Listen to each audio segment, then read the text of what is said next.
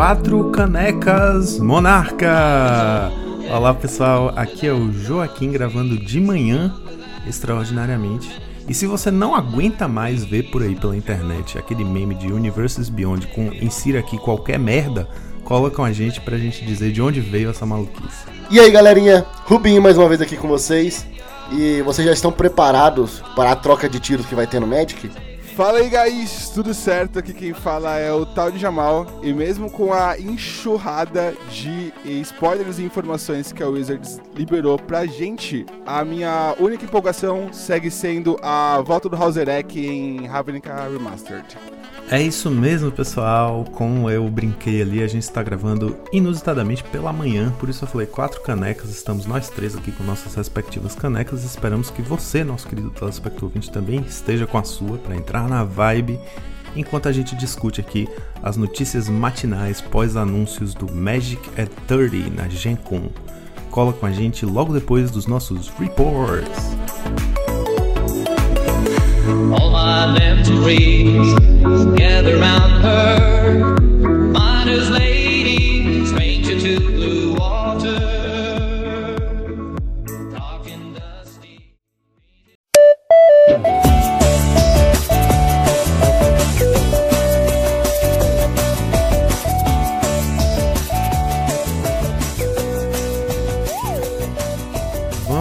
mais uma semana de Pauper, Rubinho. Temos muito metagame novo para explorar por aí.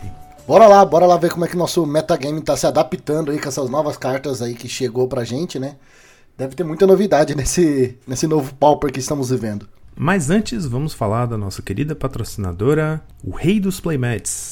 Uma ótima forma de se expressar como jogador de Magic é através dos seus acessórios. O Rei dos Playmats é um lugar ideal para fãs de jogos de cartas colecionáveis e acessórios personalizados.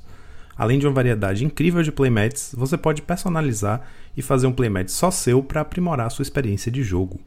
Visite o Instagram deles em @dosreisplaymats e faça seu pedido. Eles estão disponibilizando um incrível cupom de desconto de 10% em todos os pedidos. Basta usar o código MONARCHS10 na hora de fechar sua compra para aproveitar essa oferta exclusiva. E ainda, Rubinho, antes de seguirmos, para os nossos reports, vamos falar aqui rapidinho sobre a nossa enquete da semana passada, que perguntava o seguinte: qual deck você estava torcendo no Pro Tour?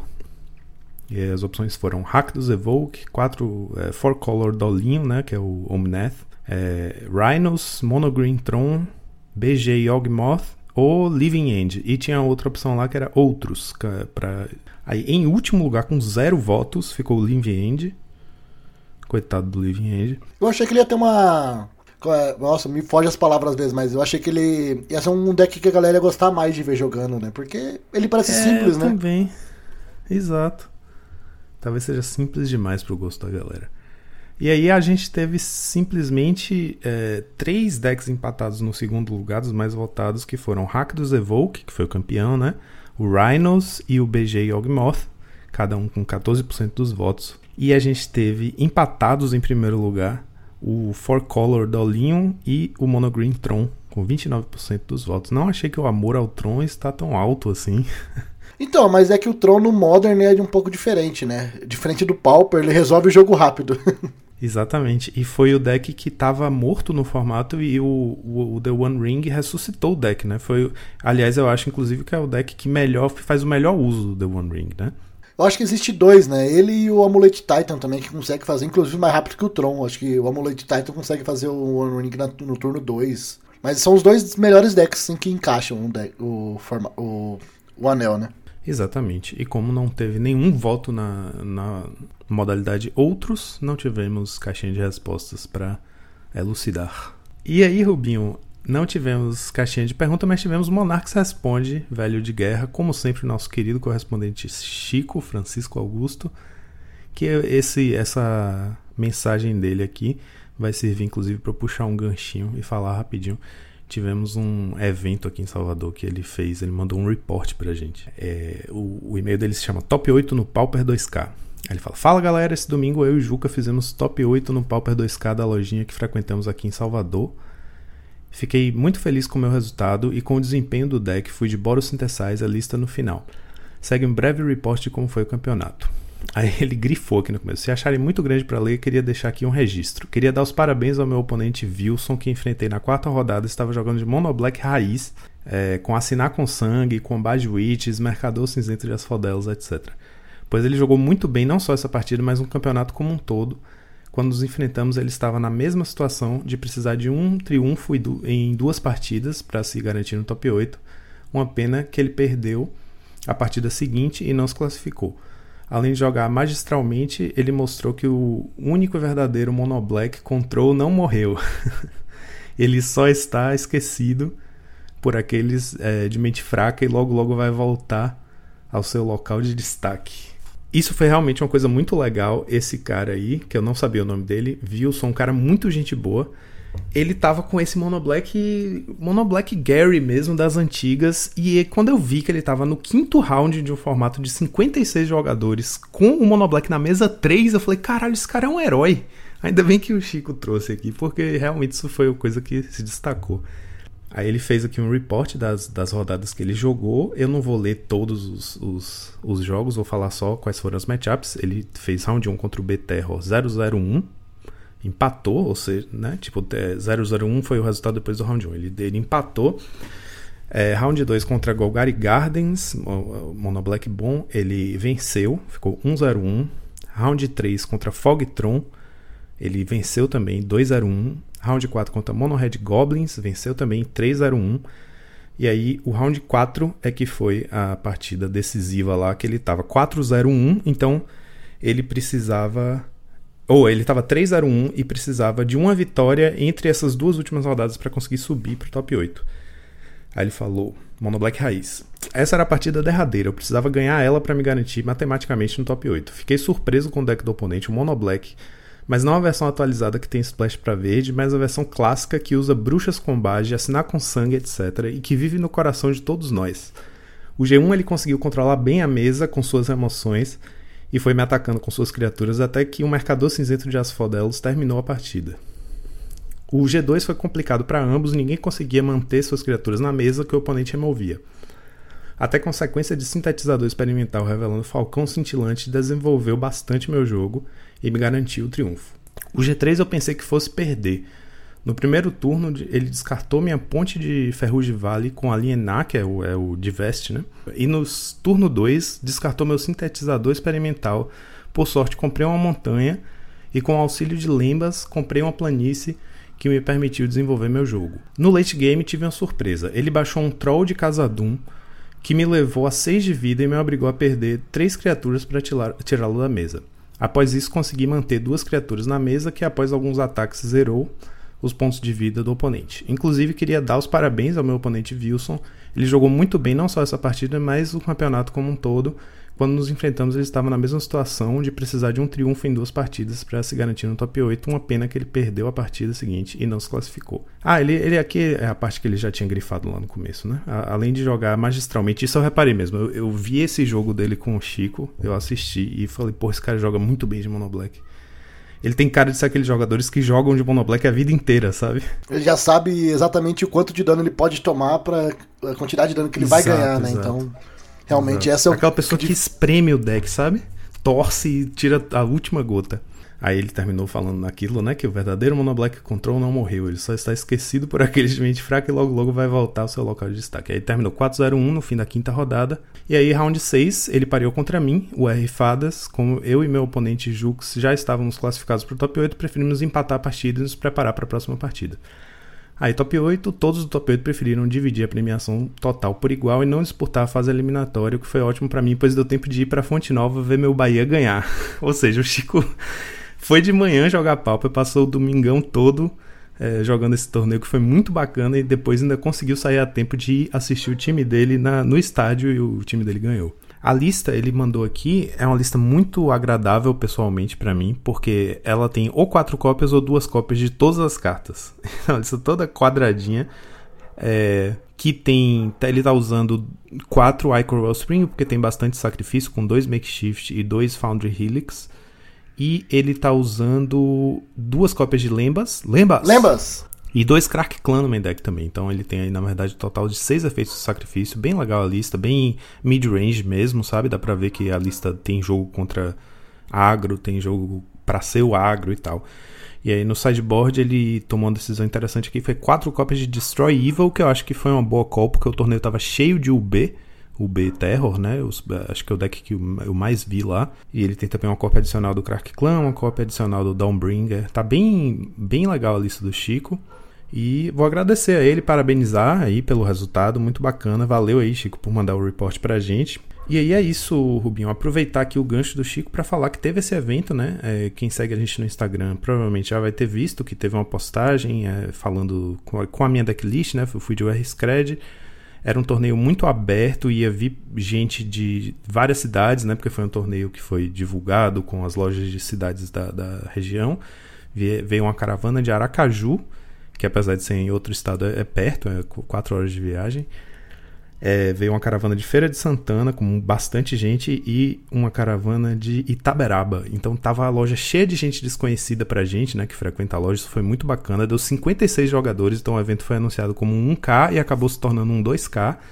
E foi muito legal porque foi justamente tipo a gente teve um pauper presencial depois das cartinhas de os downshifts de Commander Master estarem valendo antes desse torneio rolar. E eu não participei desse presencial porque foi a minha semana no Super Cup, né? E era exatamente no dia. Então não fui pra loja nesse dia para jogar o Super Cup.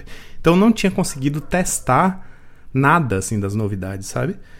E eu tava super na dúvida porque na, na tipo, eu tentei testar no tempo, pouco tempo que eu tive o, alguma coisa com glitter, né, com All That Glitters, estava tendencioso aí de Jeskai Jeskai Affinity usando All That Glitters, mas eu tinha testado, fiz resultados bons na liga e ainda assim eu falei, pô, não, não tô sentindo firmeza nessa build, eu vou jogar com alguma coisa que, eu, que seja confortável para mim, né, que seja intuitivo e que eu sinta que tem bom jogo contra o meta. E como eu achei que ia ter realmente muita gente jogando de UB, né, explorando a cobra nova, né, a, a serpente nova para ter mais threads no UB, eu sinto que o Scred é um, uma boa escolha contra o B, porque ele tem de deck já o Scred, né, que lida com as duas threats do, do oponente, além de ter as Red Blast no side para poder lidar melhor ainda pós-side, né? Porque o Scred fica mais concentrado. O Scred mata tudo e as Red Blast, além de anular a mágica, também matam os Terror. Então, fui com meu deck velho de guerra e deu muito bom. Eu abri 4-0, é, enfrentei um Mogwarts no, no round 1, ganhei de 2-0, um B-Terror no round 2, ganhei de 2-0, um R-Terror, né, que é aquele R Control que usa Monarca e tal, que tava usando também a Serpente Nova e o Murmuring Mystic, e eu também ganhei de 2-0. E a quarta rodada foi contra o João Paulo de Aracaju, um excelente jogador de Burn, o cara joga primorosamente bem de Burn, fiquei impressionado, tinha tempo que não vi alguém jogar tão bem. Ele tava com Burn Pingers, é, e foi bem disputado. É, eu consegui ganhar o game 1, eu fui atropelado no game 2 e o game 3 foi emocionante pra caramba, assim, foi uma coisa que eu resolvi o Monarca numa situação que eu tava muito na vantagem. Ele conseguiu voltar, roubar o Monarca e a gente ficou naquele vai e vem do Monarca, sabe, tentando roubar de volta a qualquer custo e eu acabei conseguindo ganhar, mas foi muito apertado e foi uma match muito legal. E o João Paulo é um cara muito gente boa, não sei se ele ouve a gente, mas espero que sim, é, e foi muito bacana. E aí é isso, como abri 4-0, eu dei ID no, no, quinto round e ID no sexto round. Então já estava garantido subir para o top 8 e o top 8 rolou isso, né? A gente splitou e não disputou porque era domingo de noite, 6 da tarde já, e tava muita gente querendo voltar para os seus municípios, né? Nosso top 8 foram seis pessoas de Salvador e duas de, de outros municípios, um cara de Feira de Santana e um cara de de Aracaju, que foi o João Paulo, né, que tava de Burn. E o top 8 foi muito legal, porque foram oito decks diferentes. A gente teve o Chico de é, Boros Synthesizer, como ele falou. A gente teve o Andy, que é o Crestomancy, é, que é né, com um grande piloto de Mono White, Boros Bully, ele tava de Boros Bully. A gente teve o Camp, que é, né, é, Lucas Camp, que é o campo no, no Magic Online, que é um grande jogador de Familiars, estava de Familiars. Teve eu de UR Scred. É, falamos aí quatro, né? Aí teve um, um cara de fora que tava de Jeskai Affinity com All That Glitters e Synthesizer. E teve o João Paulo de Burn. E os outros dois jogadores foram um BG Exume Ramp, né? Aquela listinha que a gente vem comentando, foi a lista da semana. E o outro foi um RG Ponza. Então tivemos Ponza, o BG Exume, o R Fadas, o W Familiars, Boros Synthesizer, Boros Bully, Jeskai Affinity e Monohead Burn Pingers. Foram oito decks diferentes, foi muito legal. É, e foi um evento incrível. Tinha tempo que eu não sentia essa empolgação de um evento de muitos rounds, de enfrentar é, oponentes desconhecidos, sabe? Tipo, sentar e não saber quem é a pessoa, não fazer ideia do deck da pessoa. Fazer continha para ver se já passou ou não, né? Isso era muito da hora, né? Nossa, muito legal, cara. Tava com muita saudade disso. É, foi realmente muito bacana. E é isso, trouxe, trouxe esse report aí porque foi um torneio diferente aqui pra gente, né? Um torneio com uma premiação mais legal. Cara, primeiramente eu só queria te parabenizar aí pelo top 8, que.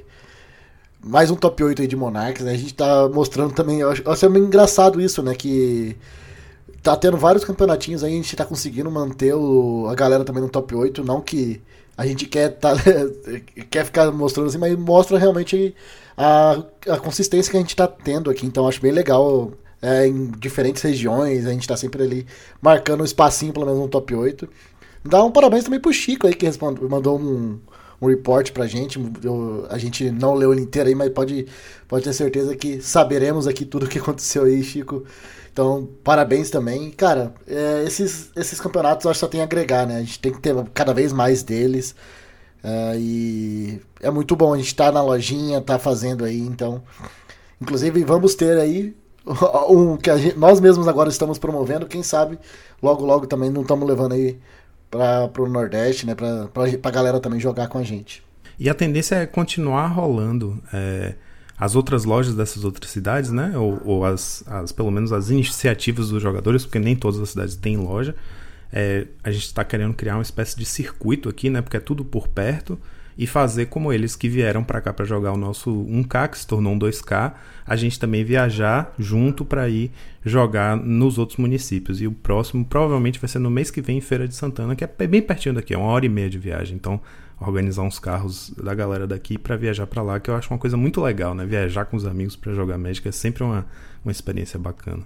Então, Joaquim, depois dessa, desse report já, do, antes dos nossos reports, bora lá conferir o nosso Challenger do sábado. Vamos lá, Rubinho. É, curiosamente, né, com a chegada desse set novo, menos cartas novas apareceram do que a gente pensou para o primeiro fim de semana né, do evento, mas eu acho que também é um processo natural que acontece, que é quando o meta vai mudar, fazer tipo o que eu fiz no, no 2K, né? O que o Chico fez também. É tipo, tudo bem, tá entrando um monte de carta nova, mas é justamente na época de virada de meta que você tem que ir com o mais confortável, mais seguro, porque você não sabe o que vai. o que pode aparecer pela frente, né? Então, foi um fim de semana dominado pelo Boros Synthesizer. Foi um deck que brilhou bastante no total, olhando para os dois eventos, né? E o campeão do sábado foi um Boros Synthesizer pilotado pelo Nulian.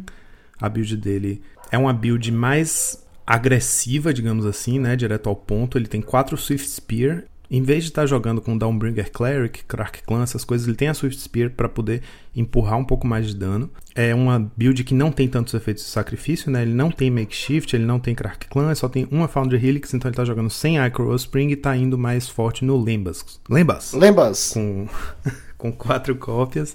Uma cópia do Super Supplies e tem uma coisa bem interessante aqui que a mana base dele, ele tem 22 lands, é mais do que o normal, né? A gente costuma ver 20, no máximo 21.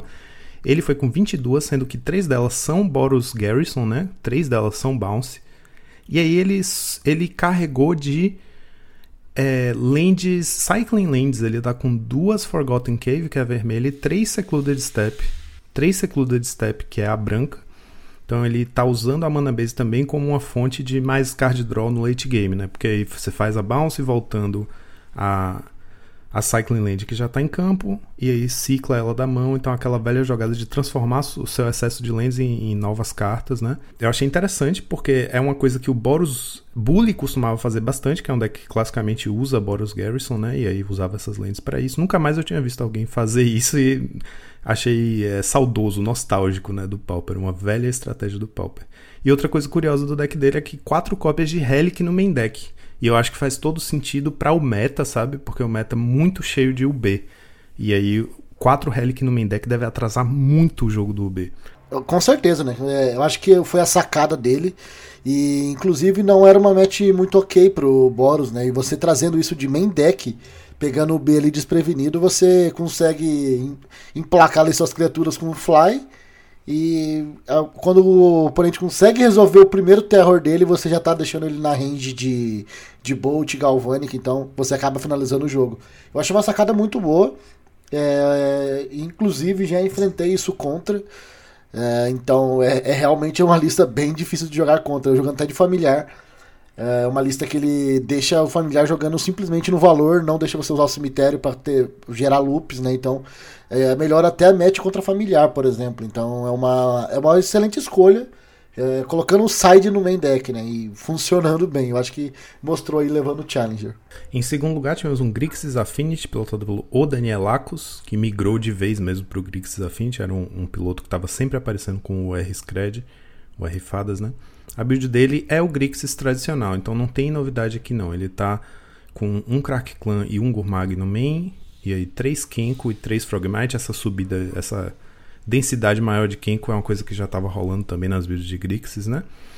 Aí nas remoções ele foi com 3 Galvanic Blast, um Cast Down só no main deck, aí ele tem mais um no side e um Chainer's Edict, então ele não tá tão puxando as remoções mais pro B e para o Ponza quanto o Luffy tá, mas ele tá já fazendo algum split, né? Fazendo essa concessão aí de um slot pro cast down no main.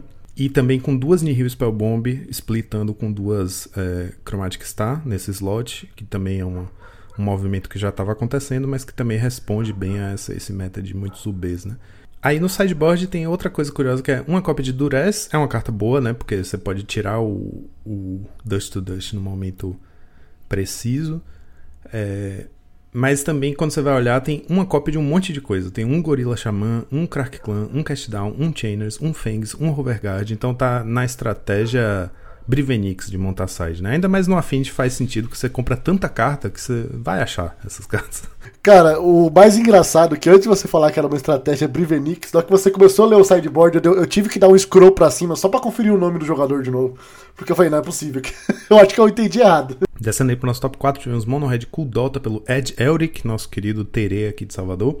A build dele é a mesma que ele vem usando, com 14 bichos, ele tira um Epicure e um Bushwalker da, da lista tradicional, né? Então tem um pouquinho a menos de criatura.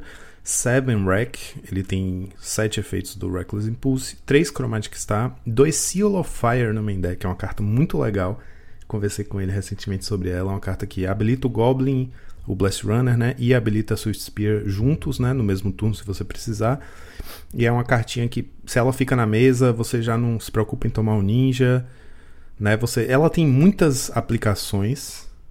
É, por exemplo, você pode fazer um Kudota sem medo contra um Monoblue, sabendo que você não vai tomar Echo Truth, porque se tem a selo de fogo na mesa, você mesmo pode matar seu bicho em resposta. Ela tem muitas aplicações. Quanto mais você joga com ela, mais você percebe como é vantajoso ter uma dessa na board. E é uma carta que ajuda ele a habilitar o Unholy Hit dele que está no sideboard em duas cópias. Ele já estava usando esse Unholy Hit e ele tava com duas Galvanic Blast no lugar desse selo de fogo, mas ele tava descendo os slots da Galvanic cada vez mais. Toda vez que ele aparece aqui era menos. Primeiro era três, depois dois, aí agora trocou os dois pelo selo de fogo. E eu acho que tem tudo a ver essa escolha. E com quatro relíquias no sideboard, né? Porque junto com o Holy Hit e três Red Blast, ele tá bem munido aí para enfrentar o UB, que é uma match bem complicada. Eu acho que realmente faz sentido o selo de fogo. É, eu só fico pensando, por exemplo, que ele poderia usar o Telava Dart nesse slot, né? Porque ele também funciona para ativar Monastery e o próprio e o próprio Blast Runner, né? Então, e é uma carta que para mim no momento agora tá melhor posicionado. Eu acho que a única coisa que realmente justifica melhor o Seal of Fire é é usar o Holy Hit realmente, né? Que daí você vai ter um tipo de carta a mais para você jogar pro seu cemitério. Mas tirando isso, eu acho ainda que o seu Lava Dart tá um pouco melhor posicionado. É, porque você consegue tirar duas criaturas ali, triga duas vezes Sweet Spear, então é, eu acho bem legal assim também é, é, ter essa possibilidade, né? Então não sei se ele já testou com Lava Dart, mas é uma, é uma carta também que eu fico pensando se não caberia nessa lista. Com certeza cabe. É, na minha build de Mono Red, que eu tô sempre mexendo porque um amigo meu joga na loja toda semana com o deck que eu empresto e a gente tá sempre discutindo, ele pede umas mudanças, eu faço. Eu tô com uma build muito parecida com essa aqui, só que eu tô também jogando com Lava Dart, tô sem selo de fogo e sem Galvanic também. Com Lava Dart tô usando duas também daquela de sacrifício, é como é Improvised Club. E Lava Dart realmente sempre performa muito bem, cara. esse negócio de fazer dois caches com uma mágica só faz muita diferença. Quarto lugar, tivemos aí um Izzet Ferris, Chichodire.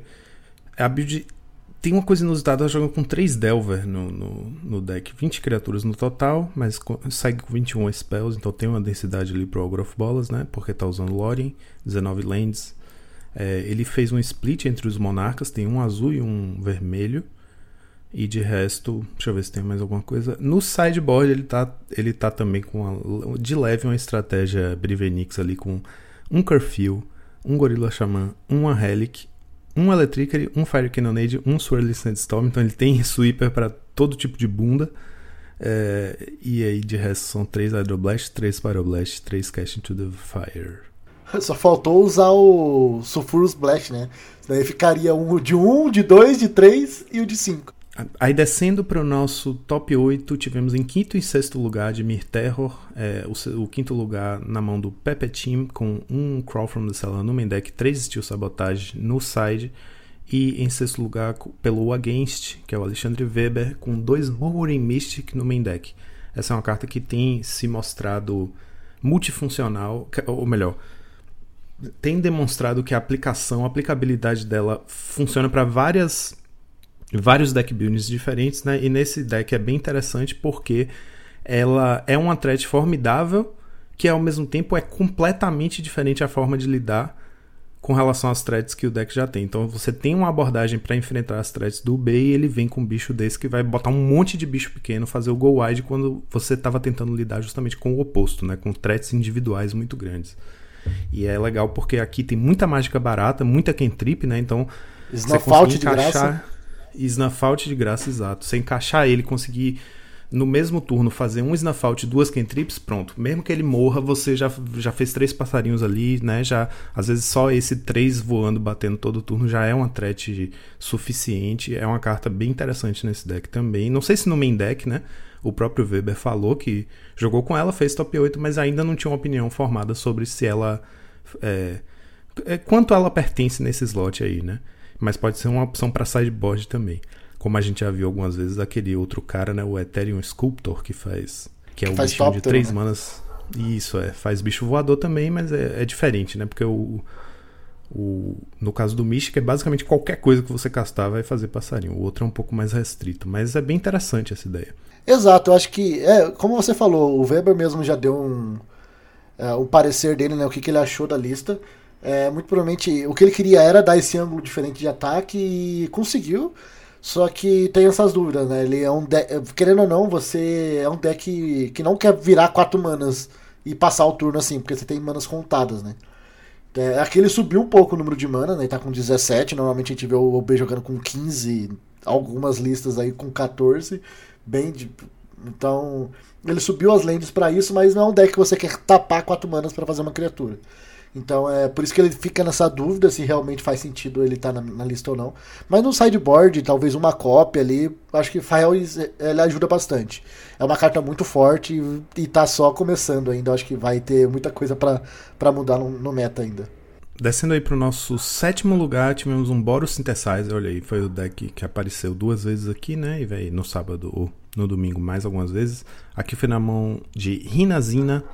E essa build aqui é basicamente a lista do Chico. A diferença só que a lista do Chico é, em vez de quatro da, da, da Life Land lá, que entra virada e ganha vida, ele colocou duas dela e duas da Lorehold Campus, que é a que dá Scry, né? E aí o side.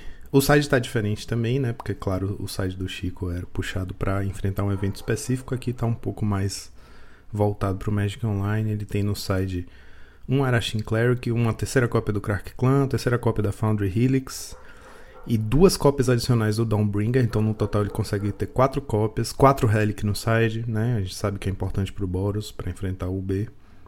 Então tá uma lista bem sólida, né? Bem bem como eu falei na do Chico lá, bem quadradinha, toda encaixadinha, muito equilibrada, né? Bem, bem mid-range mesmo, com ferramentas para lidar com, com enfim, com todo tipo de coisa no main deck, né? Com, com Dawnbringer Cleric para dar uma segurada no bloqueio, o Crack Clan para limpar a mesa. Que é, uma, é essa. Eu acho que isso faz do Boros um deck tão forte, né? Um deck que tem acesso a muita coisa através da sua engine principal. E aí, fechando nosso top 8, tivemos um Jeskai Ephemerate pilotado pelo Top Grinder.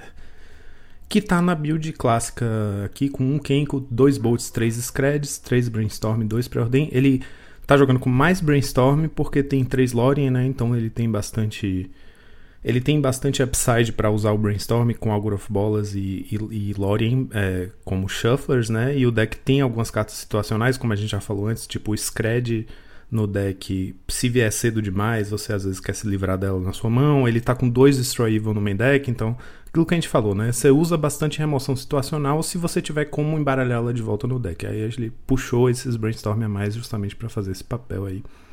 E no side ainda tem uma terceira cópia do Destroy Evil. A gente normalmente quando vê é só no side, ou então uma no main, né? E aqui ele foi com duas no main e mais uma no side. Isso aí, os nossos top decks do sábado tivemos Mono Red com 23% do meta em primeiro lugar. Em segundo lugar, tivemos Dimir Terror, Jeskai Ephemerate e Boro Synthetizer com 10% do meta cada. Em terceiro lugar, tivemos Gruponza, Isa de Fadas e Cal Gates com 7% do meta cada. E agora, bora lá ver o que aconteceu no nosso Challenger do domingo. Apesar do Boros ter aparecido bastante, quem foi campeão foi o Mono White Winnie do J Waves. Os Waves, né? Não sei como é que fala o nome. É um Mais uma tá vez, tá aparecendo... A galera tem que começar a contar aí. Exato, ele tá aqui num recorde incrível fazendo top 8 há muito tempo com esse deck, é um grande piloto, né? E tá com essa build aqui consolidadíssima. As 60 cartas do main deck dele estão essas 60 há muito tempo, velho. E, e fazendo top 8 atrás de top 8. Então ele tem. É aquela que usa dois Recommission, né? É, eu acho que virou meio que a lista baseline, padrão. O pessoal respeita e usa muito essa lista. No sideboard é que ele mexe um pouco ali em slots aqui e ali. É, dessa vez ele está com uma cópia do Guardian of the Guild Pact no site. E o outro finalista foi um UR Control, pilotado pelo Purgatory 01. Eu estou resolvendo chamar esse deck assim por enquanto, até a gente ver né, o quanto ele se firma no meta e como ele, como ele incorpora também as, as cartas novas. Porque a gente poderia chamar, por exemplo, de um R Terror ou um R Serpents, né? Porque tem o Terror e a Serpente Nova. Vamos ver aí como é que ele se consolida para a gente ver como a gente chama. Como você falou, pode ser o R Monarca também, mas de, de o que tem de certo é que é um deck de controle, né? Um R control. É basicamente um R fadas sem fadas. E tá usando um Murmuring Mystic e duas Cryptic Serpent no main deck. Então incorporou essas cartinhas novas. O Mystic aqui faz bastante sentido também pelo mesmo motivo do UB, né? Não tem o Snuff Out pra castar de graça, mas tem muita mágica barata. Inclusive as remoções dela, né? As principais são Raio e Scred, custam um mana. É, tem Totscour, tem Brainstorm, né? Então ele tem muitas formas de trigar ele antes dele morrer. E é uma carta que não dá para subestimar realmente.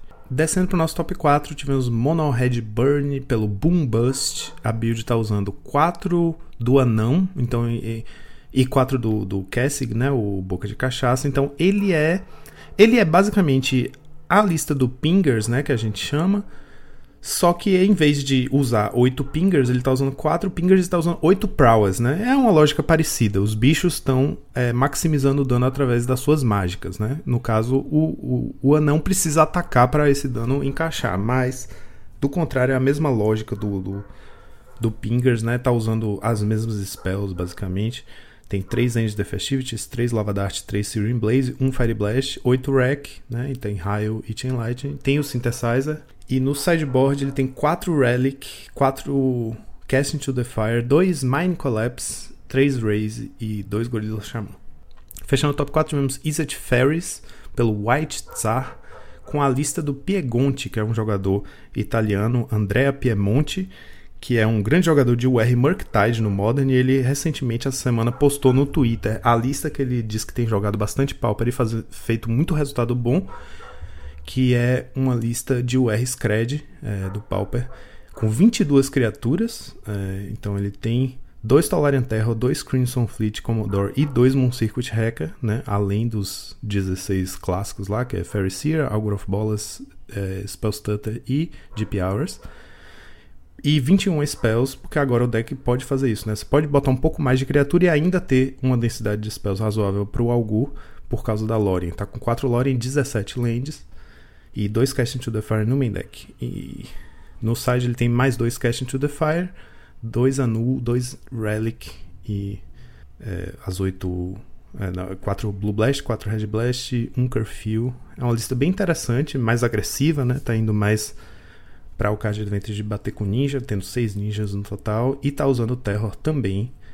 É curioso porque o deck só tem 4 Brainstorm e 4 Lore, né, de spells baratas que vão cedo pro cemitério proativamente. De resto é o Bolt e o Scred que ele vai usar mesmo. E tá com dois Terror. Então, é, apesar da lista ser muito baseada em criatura, ele, ele tem é, dois Terror lá, pra, pensando talvez para o late game mesmo, né?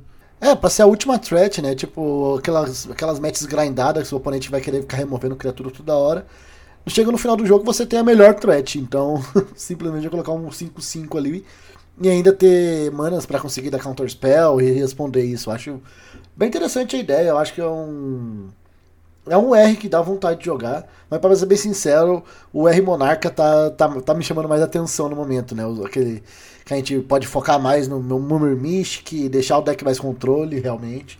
Então, mas é uma escolha legal. Ele é uma é umas as 60 cartas, assim, se eu for jogar de fadas hoje, eu gostei bastante da distribuição dela. É, um R super proativo, né? Ele tá, se vocês repararem, sem Spell Piece, sem Dispel. Eu acho o Spell Piece fundamental nesse metagame, sabe? É bem corajoso, mas também porque eu acho que é isso. A ideia dele é ir pra frente mesmo, com muito bicho, assim, com muito ninja. Ele quer estar tá sempre batendo, então ele vai trocar os recursos proativamente. Então faz até sentido. Mas achei interessante também a lista dele. Só, só não é muito o meu estilo de jogo com o deck, sabe? Eu gosto de uma coisa um pouquinho mais para trás. Entre agro e control, eu gosto de puxar um pouquinho mais para trás. Então eu jogo com um pouquinho mais de land, um pouquinho mais de cantrip. Gosto dessas spellzinhas, né? Spell piece, dispel e tal para interferir e não e não consigo ainda jogar com Cast to the Fire no main deck, mas acho que pode ser que nessa temporada comece a se tornar necessário mesmo. E aí a gente teve, Rubinho, descendo para o nosso top 8, em quinto, sexto e sétimo lugar, Boros Synthesizer. É, o quinto e o sexto lugar foram pilotados respectivamente pelo Loriopoio 2001 e o Fer MTG. E os dois são exatamente a lista do Nulian do sábado, a lista que foi campeã. Aí o sétimo lugar foi o Labronico que pilotou, que foi um Boros Synthesizer um pouco mais parecido com a build do é, Rinazina, né, que é uma build um pouco mais mid-range. Ele tá com um Recommission, um Foundry Helix, ele tem. É, ele inverteu o Icor Wellspring com Lembas. Lembas! Porque ele tem menos sacrifícios. Ele tem um Crack Clan só e um Foundry Helix e um Munitions. Mas é a mesma ideia, né? Mesma build um pouquinho mais mid-range. E aí, fechando o nosso top 8, tivemos Mono White Heroic do Medvedev, que foi um dos poucos que resolveu inovar geral aí, que foi com um é, White Winnie, ou, desculpa, um White Heroic, Mono White Heroic, que é, é, um pouco parecida com a ideia que a gente trouxe aqui na, na lista da semana, semana passada, que é um Mono White Heroic que está usando All That Glitters e está usando 4 Ancient Day na base de mana, né, com pouquíssima punição, o deck não vai sofrer por isso. E ele tem 4 cópias de Vault Scourge, que é uma carta que o deck já usava em alguma quantidade, né?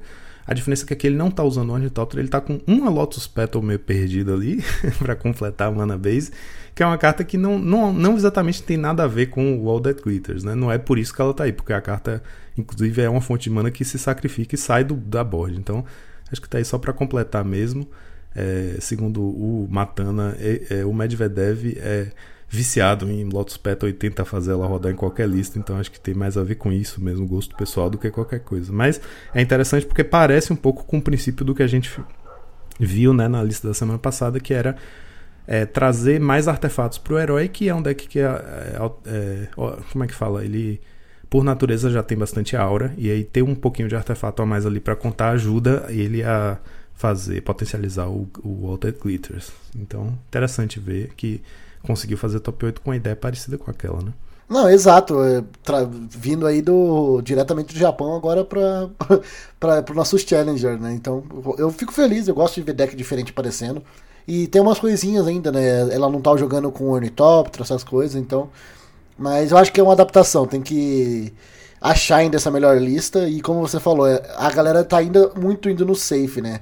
A gente vê nesse esse challenge a galera não tentou mexer muito ainda nas cartas, mas tá, alguma lista ou outra já está começando a aparecer, então logo logo a gente vai ver o, realmente o impacto que essas duas coleções trouxeram para o nosso formato. E nos top decks tivemos aí em primeiro lugar novamente Monohead com 26% do meta. Em segundo lugar tivemos Boros Synthetizer com 16% do meta. Em terceiro lugar tivemos Boggles com 10% do meta. E agora, Rubinho, vamos para a listinha da semana. Bora lá, Joaquim. Então, eu vou. Praticamente eu roubei de novo aqui, né? Agora eu trouxe basicamente um deck que eu já trouxe algumas 3, 4 semanas atrás. Eu trouxe uma versão atualizada dele. Que tá sendo chamado ali no MTG Deck de Cascade Ramp, né? Então é um deck baseado em Cascade e Rampar. É, ele foi, ele, o piloto dele foi o Mura, Muramatsu Yuto. Ele ficou em primeiro lugar do campeonato, é, um campeonato lá na Hareruya. É um campeonato semanal deles, então não é algo um campeonato gigantesco, mas tá, ele conseguiu fazer um resultado bem expressivo. É, essa base, esse deck é basicamente o BG Ramp que a gente sempre falou, né? Que tava falando algumas semanas atrás, com o Exume e o, o Troll of Kazazun. Então é, já é, tem essa estratégia. Só que ele adicionou o vermelho nesse deck. Então ele, de vez ele ir para a linha que a gente estava comentando de colocar a Firexa Gargantua para ter mais draw, ele foi pro vermelho para conseguir adicionar o Boring Party. Então ele é a, ba é a, base de mana do LD, que você que já tem o LD aí. É, você vai estar tá ali usando as, as seis, seis mágicas de encantamentos que vão rampar. É, tem ali a, o Arborelf, Leonard Visionary, tem o Ned Outsar, Jill Chief, Avenge Hunter, e daí as oito criaturas né, que Cyclone, Troll e o Generous Ant. Então é, essas são a base, e daí com adição agora também de Boring Party. E três Snuff de Removal e dois Chainers também. A base de mana dele eu achei bem interessante também, que tá com uma, é, uma montanha, um swamp, é, uma floresta a base de mana também é bem interessante, que ele tá com um swamp e uma montanha básica. E daí a, a, dual, né, que é floresta e montanha, e dual, uma dual também, que é, é, floresta e pântano, que daí você pode tutorar elas bem tranquilamente, e mais 11 florestas. Ele tá usando a base de mana Snow, mas para esse deck aqui não faz diferença, então até para ficar mais fácil para quem quiser, não, faz, não, não tem impacto nenhum você tá usando as Snow ou não. Então, cara, esse deck é um deck que eu achei bem interessante porque é uma, é uma variância daquele BG que a gente vinha falando, né? E aqui ele fica bem mais pra frente, porque o Boring Party também é uma criatura bem proativa. E você fazer um Cascade de 7 para 6 e um Avenge Hunter ali é bem forte, né? Então é, eu gostei bastante, é uma outra vertente que eu também estou pensando em testar. Eu acho que a gente estava pensando muito ali no Muldrifter, às vezes, mas querendo fugir, mas o Cascade já é esse advantage que também que, que a gente sempre fala, né? Então acho que é uma coisa interessante de, de seguir também. É, Rubinho, é interessante porque ele basicamente encaixou aqui o Boarding Party né, no slot que a gente previa ser o Phyrexian Gargantua, né? Na, na, nossa especulação de como esse deck podia ser buildado depois da chegada dela. Que é uma carta que faz o mesmo papel. Ele vai dar um card advantage, né? A diferença é que o Boarding Party joga melhor ao redor de, de anulação, porque o Cascade te dá esse advantage de estar tá dando cast em uma carta a mais sem você precisar resolver o, o Boarding Party, né?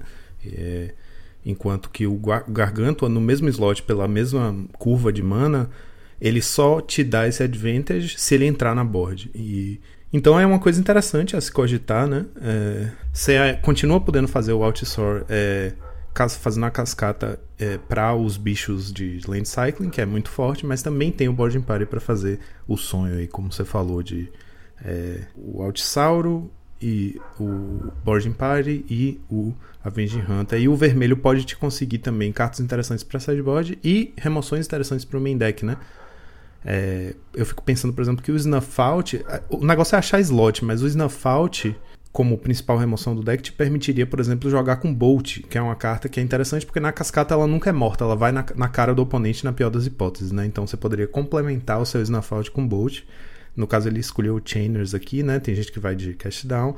Tem bastante flexibilidade nessa build e é isso. É, basicamente, eu acho massa ver que tem várias opções do ramp que não estão indo para o, lado sombrio da força, né? Que não estão indo para o Ponza. Eles estão tirando as mágicas de Ponza, colocando mais interações com criaturas, mais card advantage. Né? Sendo né? um ramp de verdade. E né? sempre feliz em ver. Exato, é. Uso o ramp para coisas construtivas. Eu vou construir minha ofensiva em vez de ficar destruindo, chutando sua canela. É, e longe de mim querer influenciar a galera a parar de usar Ponza, gente. Não, mas é só que é tão melhor você fazer criaturinha. Tô... pra que ficar destruindo as, as lentes dos outros? Vamos jogar todo mundo Magic legal ali, ó. Atacando, combate fez. Vamos ser justo, né? Por que ficar destruindo as mágicas dos, as lentes dos outros? Exato, e aí se você pensar, por exemplo, o vermelho, o splash vermelho, você poderia trazer o, o OnlyFans, né, o Olifante, para fazer parte desse mana fixing aí da base, se você quiser usar mais o vermelho, né, usar mais remoção e tal. E no site, por exemplo, essa build aqui só tá usando dois Cash into the Fire e dois Natural Obsolescence, que faz o mesmo papel, só que o cache é mais flexível, né? Então, você poderia ter quatro cash, poderia ter outras cartas vermelhas boas para o site. Então realmente abre muitas possibilidades e faz a gente ver que tem muito o que se explorar nessa shell, né? A gente, a gente sabe que a, essa base aí de usar os bichos de cycling com o Exume em, em com, com, como é que fala, suplementando a estratégia ramp do deck, né? É massa porque você tem um, um, plano de ataque, um plano B, ou às vezes é o plano A e o, o ramp é o plano B, que é muito difícil o oponente jogar em torno das duas coisas, né? É, e eu acho isso sempre muito forte. É muito bom ver que o deck está sendo explorado de outras formas e eu gosto muito. Então, com essa listinha maravilhosa, só nos resta uma coisa: soltar a vinheta.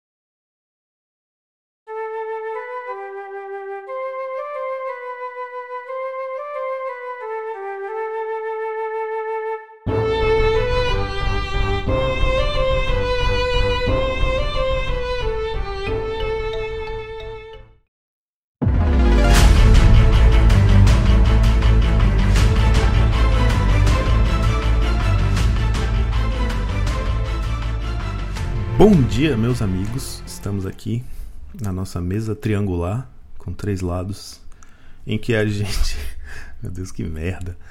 Era fazer uma brincadeira com mesa redonda. Ó, não liguem, nossos cérebros estão começando a ligar agora nesse episódio.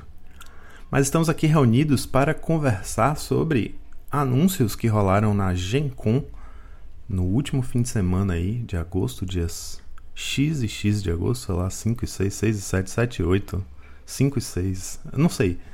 O fim de semana passado, para quem está ouvindo a gente no dia do lançamento, em que eles estavam celebrando os 30 anos do Magic e teve esse painel que foi Magic at 30, que foi uma celebração dos 30 anos do Magic e aí reuniram se reuniram alguns especialistas da Wizards focados em parcerias e produtos, Magic Arena e o Mark Rosewater, né, que é o chefe de design, para falar um pouquinho sobre os próximos passos do Magic aí para 2024 e além.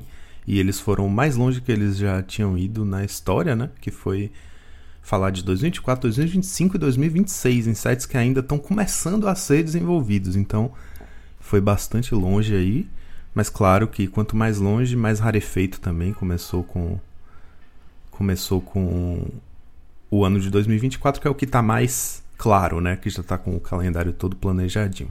E aí hoje a gente vai destrinchar aqui para vocês que que ou perderam ou não entenderam direito, ou só viram a imagem, ou caiu de paraquedas na frente de, da timeline de vocês aquele meme com Universes Beyond e aí qualquer franquia aleatória, McDonald's, Peppa Pig, sei lá. Pra mim, o melhor foi o do Rei do Gado. Imagina? Rei do o, Gado. O Bruno Menzenga ali, cara, do nada tocando boiada. Nossa, isso é muito foda, velho. Antes de qualquer coisa, eu vou aproveitar aqui para fazer um comentário pessoal. Que o, aproveitar o, a, a, o clima aqui de cafeína, tentando acordar, né, botar o cérebro para funcionar. O Mark Rosewater, que é esse cara que é o lead designer aí da, da Wizards, é um cara completamente apaixonado pelo que faz e você consegue ouvir isso na voz dele. Ele tem um podcast chamado Drive to Work. O cara é tão ocupado e tem o cérebro tão a mil que enquanto ele dirige para o trabalho, ele grava um podcast falando sobre Magic, sobre diferentes temas, diferentes coisas. Ele é totalmente apaixonado pelo Magic, as mecânicas, as, a Color Pie, a, a lore e tudo mais. E ele é um cara que eu acho surreal, porque ele não bebe café, ele só, o único líquido que ele bebe é água, porque ele já tem o cérebro frito, né? E dá para ouvir isso na voz dele, se para quem assistiu a conferência. Ele fala com uma empolgação que pode ser irritante, inclusive. Sim. tipo, ele é muito empolgado. É, eu acho isso admirável às vezes e às vezes eu acho isso um saco, mas é inegável que o cara é ligado no 220 e é o cara mais empolgado que eu conheço. Ele falando sobre coisas que estão por vir no Magic, meu Deus, é o pico da, da empolgação. O cara quase tem um orgasmo enquanto anuncia as coisas. E cada pequeno anúncio é tipo, vocês não vão acreditar! E ele parece um. Ele é realmente uma figura muito engraçada. E aí a gente teve alguns anúncios que, claro, tem, tem desdobramentos aqui para a gente poder conversar sobre diferentes impactos em diferentes formatos, né? É... E, assim, dá pano para manga para muita especulação, porque algumas coisas estão bem definidas e outras são muito mais abertas, né? Então vamos, na sequência, falar sobre o que foi anunciado. Para o ano de 2024, aliás, antes de entrar em 2024, eles anunciaram que... É, como o próximo set que vai lançar logo depois de Eldraine, né? Porque no no último nesse evento na Gen Con e no, no Pro Tour eles deram um o Pro Tour foi em paralelo com a Magic Con, né, que, que aconteceu lá em Barcelona e eles deram o, o início, o kickstart do preview season de é, Wilds of Eldraine, que é o próximo set principal que a gente vai ter para Standard. Aí já deu um primeiro previewzinho do set. E aí o que vem em seguida a esse, que é o último desse ano, o último principal desse ano, é o Ixalan. Forgotten Caves of Ixalan, alguma coisa assim, Lost Caves, Lost Caves of Ixalan, que segundo o Mark Rosewater é um retorno a Ixalan, mas num, numa pegada diferente, que é uma ideia que eles tinham tido antes, que é explorar novas mecânicas totalmente diferentes da mecânica, das mecânicas do set. Claro que tematicamente vai ter a ver, vai ter dinossauro, vai ter pirata, vai ter vampiro, mas é, é, é, se localiza nesse set tematicamente ou, ou, em termos de lore, né, em termos de roupagem, mas mecanicamente é outra coisa. Por isso que é Lost Caves of Ixalan. Vai explorar uma, uma parte de Ixalan que nunca apareceu antes. Então vai para outro lado em termos de mecânica. Não vai voltar nas mesmas coisas que a gente já viu. E é uma experimentação que ele tem pra, eles têm para testar ideias que são muito novas, mas ambientar elas em alguma coisa que os jogadores já conhecem para não ficar tão não familiar assim. E aí dentro dessa desse set eles anunciaram que vai ter um crossover aí Universes Beyond Light com é, Jurassic World, né? Que já que é uma coisa de dinossauro, vai ter aquela, aquelas cartinhas que tem uma roupagem, como já teve Godzilla, já teve Transformers, Drácula, tal, enfim. É, vai ter essa pegada que algumas cartas vão ter uma roupagem alternativa que vão ser personagens de Jurassic World, dinossauros específicos e tal. Tem muitos fãs, pelo visto, porque eu vi muita gente em grupos aí reagindo empolgadíssima com isso. é. Cara, é uma coisa que eu não entendo, sabia? Porque, tipo, tá, vai ter o. Vai ter o Tiranossauro Rex, vai chamar Tiranossauro Rex. Não tem um nome pro Dinossauro Rex. Pois é, pois é. tipo, é, pode ser aquele. Desculpa, gente, não é que eu não gosto de. Eu amo Jurassic Park, tá? Foi um dos filmes que me marcou. É, mas, cara, eu fico imaginando, pô, vai fazer aquele dinossaurão que é um meme no Pauper, sabe? Que ele é o que tá correndo atrás de um barquinho. Inclusive, é uma ah, cena muito icônica do próprio. Trample, nossa. Exato, e ele é um cara muito icônico. Por exemplo, aparece a cena que o Tiranossauro tá correndo atrás do carrinho, sabe? Ele poderia parecer um Tiranossauro Rex, mas, cara, é isso. Eu acho que é isso que eles conseguem entregar. Eu não consigo imaginar outra maneira, sabe? É aquele Colossal Dreadmore? Ah, sim. Essa carta é um meme que eu não consigo entender, eu não sei qual é a origem, mas o povo fica é, comentando como se fosse uma carta super poderosa, né? Tipo, meu Deus, vocês viram que carta vai sair? e a própria ver. Wizards compra essa piada. Teve uma dessas edições meme aí que tinha esse Colossal Dreadmaw, mas com asas, um negócio assim. Aí ele voava, um bagulho assim. Tinha algumas tinha um... alterações dele. Uhum. Tinha ele como ilusão também, aí só fizeram a mesma arte. fizeram só a mesma arte, assim, tipo, azul e transparente. Mas eu acho que esse crossover, ele, ele, ele acaba sendo importante porque, assim, logo no começo do, dessa da transmissão, né? Tem a galera que quiser, inclusive, pegar os detalhes, tem um vídeo, tá? Se vocês jogarem no YouTube aí, é, Magic Con tal, 30, vocês vão achar um vídeo de uns 35 minutinhos que fala sobre né, todas as informações que a gente vai passar aqui para vocês hoje. E o que me pegou muito é que no começo de, de, desse teaser, desse, desse, desse vídeo, eles falam que eles querem inovar para o futuro e ainda assim honrar o passado. E aí, eu, mim, isso é complicado, porque o jogador de Magic antigo, ele, ele é meio, às vezes, saudosista, sabe? Ele não quer muita novidade. Aquele jogador um pouco mais boomer assim. Então, assim, honrar o passado é difícil, e aí fazer um, uma mescla pra inovar pro futuro pareceu complicado, mas aí eu achei da hora esse crossover, sendo muito sincero, assim. Eu acho que a Wizard descobriu uma fonte de dinheiro, que é fazer esses Universe Beyond aí, pegar umas franquias que a galera tem um, um apego mesmo, assim. Então acho que já foi, pra, pelo menos pra mim, assim, que fiquei muito preocupado quando eu vi essa frase no começo do vídeo. É, logo de cara, com a informação do Jurassic Park, eu fiquei bem, tipo, pô, beleza, eu acho que pode ser um caminho que funcione, sabe? E esse. É, esse, na verdade, esse, esse estilo, né? Porque esse Universes Beyond é simplesmente a frente do Magic que tem a ver com crossovers com outras franquias, né? E isso pode aparecer de diversas formas. O, a mais extrema, digamos assim, que é o que eles chamam Tentpole Set, que é tipo O Senhor dos Anéis, que é um set completo, todo estruturado, com mecânicas ao redor da franquia nova e tal, e que no caso dos Anéis foi direto pro Modern, tudo indica que o próximo grande, que a gente vai falar já já, vai também direto pro Modern, nessa mesma pegada, que pula o Standard, vai para um power level mais alto, mira mais ou menos no power level do Modern Horizons, né? E que é o que deve substituir o lançamento Modern Horizons no ano de 2025. Enfim, a gente vai falar já já, esse é bem forte também. E aí eu falei desse Jurassic World porque é, é isso, é o, é o jeito mais seguro, porque é só uma versão alternativa de uma carta que já vai sair num set. Então tem a roupagem para quem curte, para quem não curte é muito fácil ignorar, né? Não tá, não tá impactando em nada, não são cartas exclusivas. E é o, é o primeiro anúncio porque é o último, a última coisa que eles anunciaram para esse ano que a gente está de 2023, né? Então a partir de agora a gente entra no ano de 2024, que começa com Ravnica Remastered, para quem já pegou aí essa onda de remasters, né, que saíram juntando, é, como é que fala, grandes hits de um bloco, né? Ou de um conjunto de lançamentos, não é nem um bloco, é um bloco é, montado a posteriori, né? A gente teve Time Spiral, que juntou cartinhas, relançou, foi o primeiro de todos, né? Que juntou cartinhas de Time Spiral, Plane, Planar Chaos e Future Sight. Então fez um, um pupurri de cartas clássicas dos três sets e criou um set remasterizado e um, para pensado para draft, né? E é, é, tudo reprint, não tem nada novo. E junto com esse set eles lançaram um, uma cópia por booster de uma carta é, Old Frame. Foi quando começaram os Old Frames que saíram aqueles clássicos do Pauper. Saiu muita coisa legal pro Pauper. Muldrifter, Ninja of the Deep Hours. É, Ponder, você viu que eu só falei cartas azuis, né? A Traben. Veio a Traben também. Traben, é, enfim, teve muita carta aí, foi o que começou essa trend. E a gente já teve Dominária, né? E aí agora a gente vai ter Ravnica, que também é um site de bastante sucesso, eles já foram três vezes nesse plano. Então vai ser uma coletânea de cartas dessas três visitas ao plano. Também vai ter esse tratamento Old Frame. Não, não esclareceram, mas é capaz de ser a mesma coisa. Uma cópia por set booster e, e draftável. Ou uma cópia por draft booster e é isso. Draftava no sentido disso. Você joga o, o draft de Ravnica Remastered vai ter inserido lá uma old frame no meio.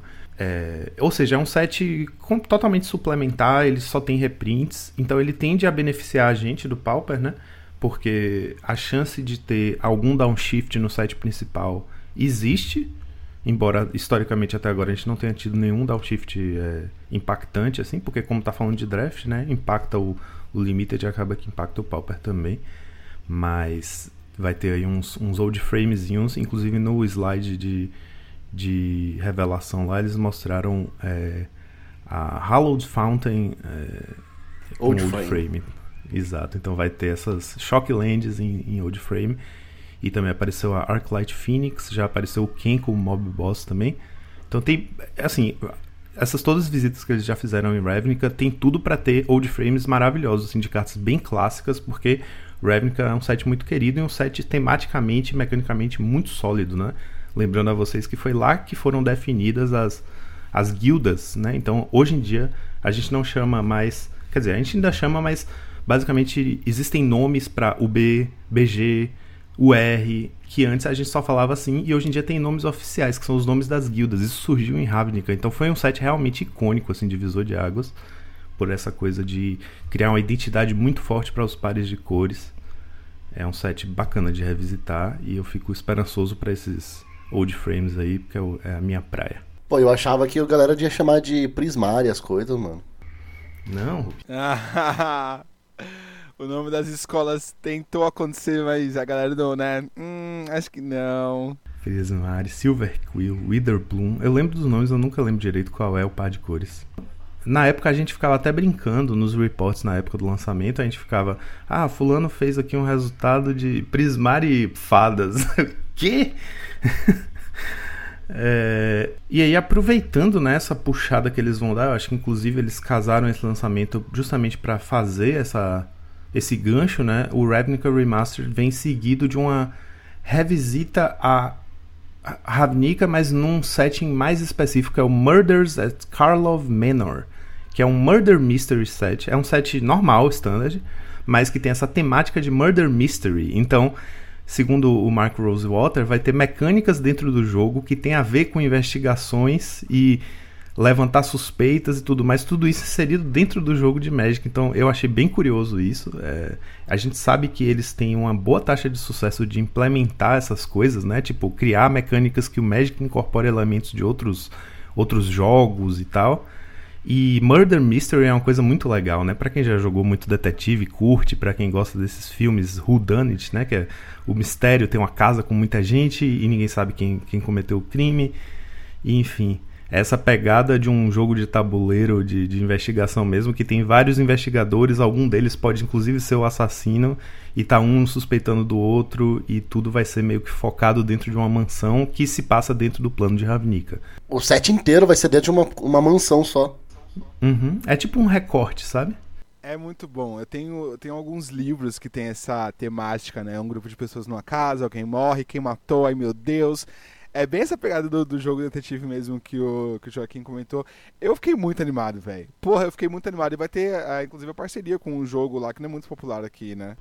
O Clue. É, porque a gente tem uma adaptação, não é o mesmo jogo, mas é super baseado no jogo que é o Detetive, né? O nosso Detetive ele é uma espécie de versão nacional do Clue. Então a gente até tem o Clue brasileiro, mas por conta da existência do detetive, o Clue nunca pegou muito aqui.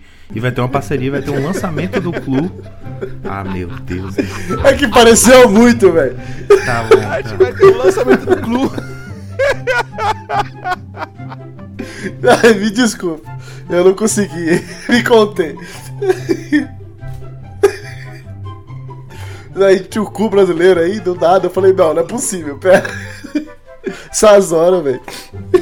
Ai, meu Deus. Foi mal, galera. Quem tá falando mais alto aqui.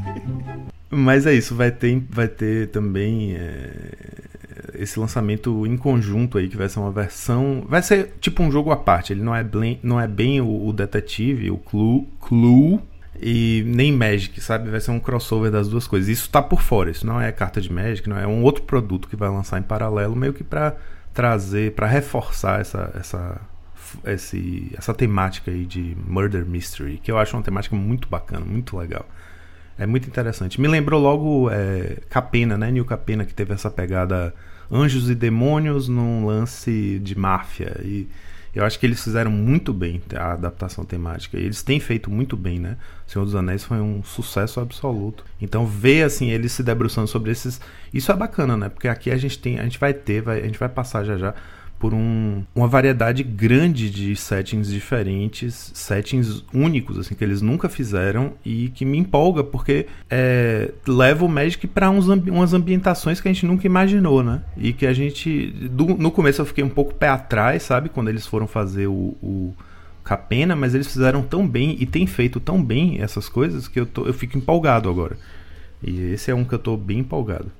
Esse foi Murders at Karlov Manor. E aí em seguida eles anunciaram para finalizando aí o primeiro trimestre, né, de na verdade, eles anunciaram como se fossem quartos, né? Então, é, os primeiros três meses. É, trimestre, é isso mesmo. O primeiro trimestre fecha com um Universes Beyond parceria com Fallout. Só que aí eu não peguei muito bem, eu até reassisti o vídeo antes de gravar, mas não peguei bem essa parte. Esse esse essa parceria se resume ao que? Você tem ideia, Jamal? Não dei muita atenção, pra ser sincero, porque não me pega, nunca, nunca joguei Fallout. Então eu, quando chegou nessa parte do vídeo, meio que falei, beleza, é mais um, mais um feature aqui para poder pegar no coração da galera gamer que se identifica e gosta do game aí, mas para mim mesmo passou batido. É, eu sei que não é um set grande como o Senhor dos Anéis, não, não é nada disso, e também não é uma roupagem alternativa. Talvez seja uma coisa de Secret Lair, né? Porque tem desses também. Um set grande de. Ou assim, uma coleção de Secret Lair mais encorpada. Não sei, eu não me lembro. Mas também, sinceramente, confesso que foi por isso também, Jamal. Pra mim, eu não tenho experiência com Fallout, mas eu sei que é um. um uma franquia que as pessoas curtem muito, que é um RPGzão, cyberpunk, né? Ou steampunk, futurista, pós-apocalíptico, distópico. 300 years after our great nation began, we gathered together to honor the completion of Vault 76. É, então, eu acho que esse é o. Daqui dos nós três aqui, eu acho que não pegou ninguém, porque eu também não conhecia nem o nome do Fallout falar. antes. eu achei que você ia falar, pô, nenhum de vocês eu, eu, amo e tal, mas não, pelo visto não. Mas eu vi muita gente também, muito magiqueiro, comentando empolgadaço assim com esse crossover. É, então, é, é algo que eu não conheço, né? E tem várias versões, né? É uma franquia bem grande, assim. Mas, pra ser bem sincero, eu nunca joguei Fallout, não faço nem noção de como é os personagens, essas coisas, então por isso também não me pegou muito. É, é, é essa é a parte que a gente vai ficar devendo, né, pra galera, então até pedir desculpa aí. Porque, né, a gente não, não hypa com tudo também, né? É tipo Doctor Who também. Eu não sei nada de Doctor Who, gente. Eu tô muito perdido. Eu tô quase a mesma. Pra mim, o Fallout Doctor Who, desculpem, mas eu não, não tô hypado ainda. Porque não, não me pegou em lugar nenhum, sim. Mas assim, é assim mesmo, né? Vai, vai pegar recortes. Tem uns que tem um apelo mais universal, tipo Senhor dos Anéis, e aliás, eu acho que eles começaram desses tentpole sets, eles começaram com mais o mais é porque, tipo assim, de fantasia medieval, acho que não dá para imaginar uma coisa tão grande quanto o Senhor dos Anéis, né? Porque pega muita gente de muito tempo, assim. Por exemplo, você teria, sei lá, Game of Thrones, que também pegaria muita gente, mas seria mais ou menos o mesmo tipo de coisa de Senhor dos Anéis, mas, né? Então, eles começaram com um grande estrondo, assim. Então, eu pensei, pô, vai ser difícil eles acharem um outro crossover com outra franquia que faça tanto impacto quanto. Mas eu acho que eles talvez tenham, tenham achado uma coisa perto, próxima disso. É, seguindo aí, vamos para Outlaws of Thunder Junction, que é. é um. Não, eu fiquei esperando pela sua cara, tipo, o Jamal vai saltar, né? é um, uma interpretação deles de uma espécie de western, né? Tem essa pegada velho oeste, que é um plano, é um set que se passa num plano para onde todos os vilões do Magic foram, não todos, mas muitos dos vilões clássicos do Magic foram exilados. Então, é uma terra sem lei de vários bandidos que são os vilões do Magic. Aí você vai ter coisas como Oco, Vrasca, é isso, apareceu assim uma silhueta de vários vilões caminhando juntos, então vai ter essa pegada de gangue e tal.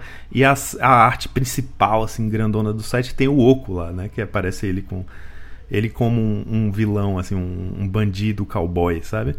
Então, é outro que eu tô super empolgado porque o setting é muito interessante. Ver a, os personagens revisitados com uma roupagem diferente, com outra pegada, imaginar as mecânicas que podem ter nesse set, eu fico bem otimista. Esse, por sinal, é o que eu tô mais esperando. Daí é muito ao contrário do Fallout. E esse foi a hora que eu olhei. Eu já tô imaginando exatamente como vai funcionar, né? Porque sempre essa. Quando a gente fala de Velho Oeste, essa, essa temática, assim, é uma temática que não tem magia, né? Tipo, é um lugar onde você resolve as coisas na bala. Você não... E é aquele negócio, você chega, você chega cuspindo no chão, tem a, tem a botinha ali com a estrelinha, tem o xerife da cidade. Cara, é, é essa a temática, assim. Você, você, lembra, você vê aquela cena com o feno rodando.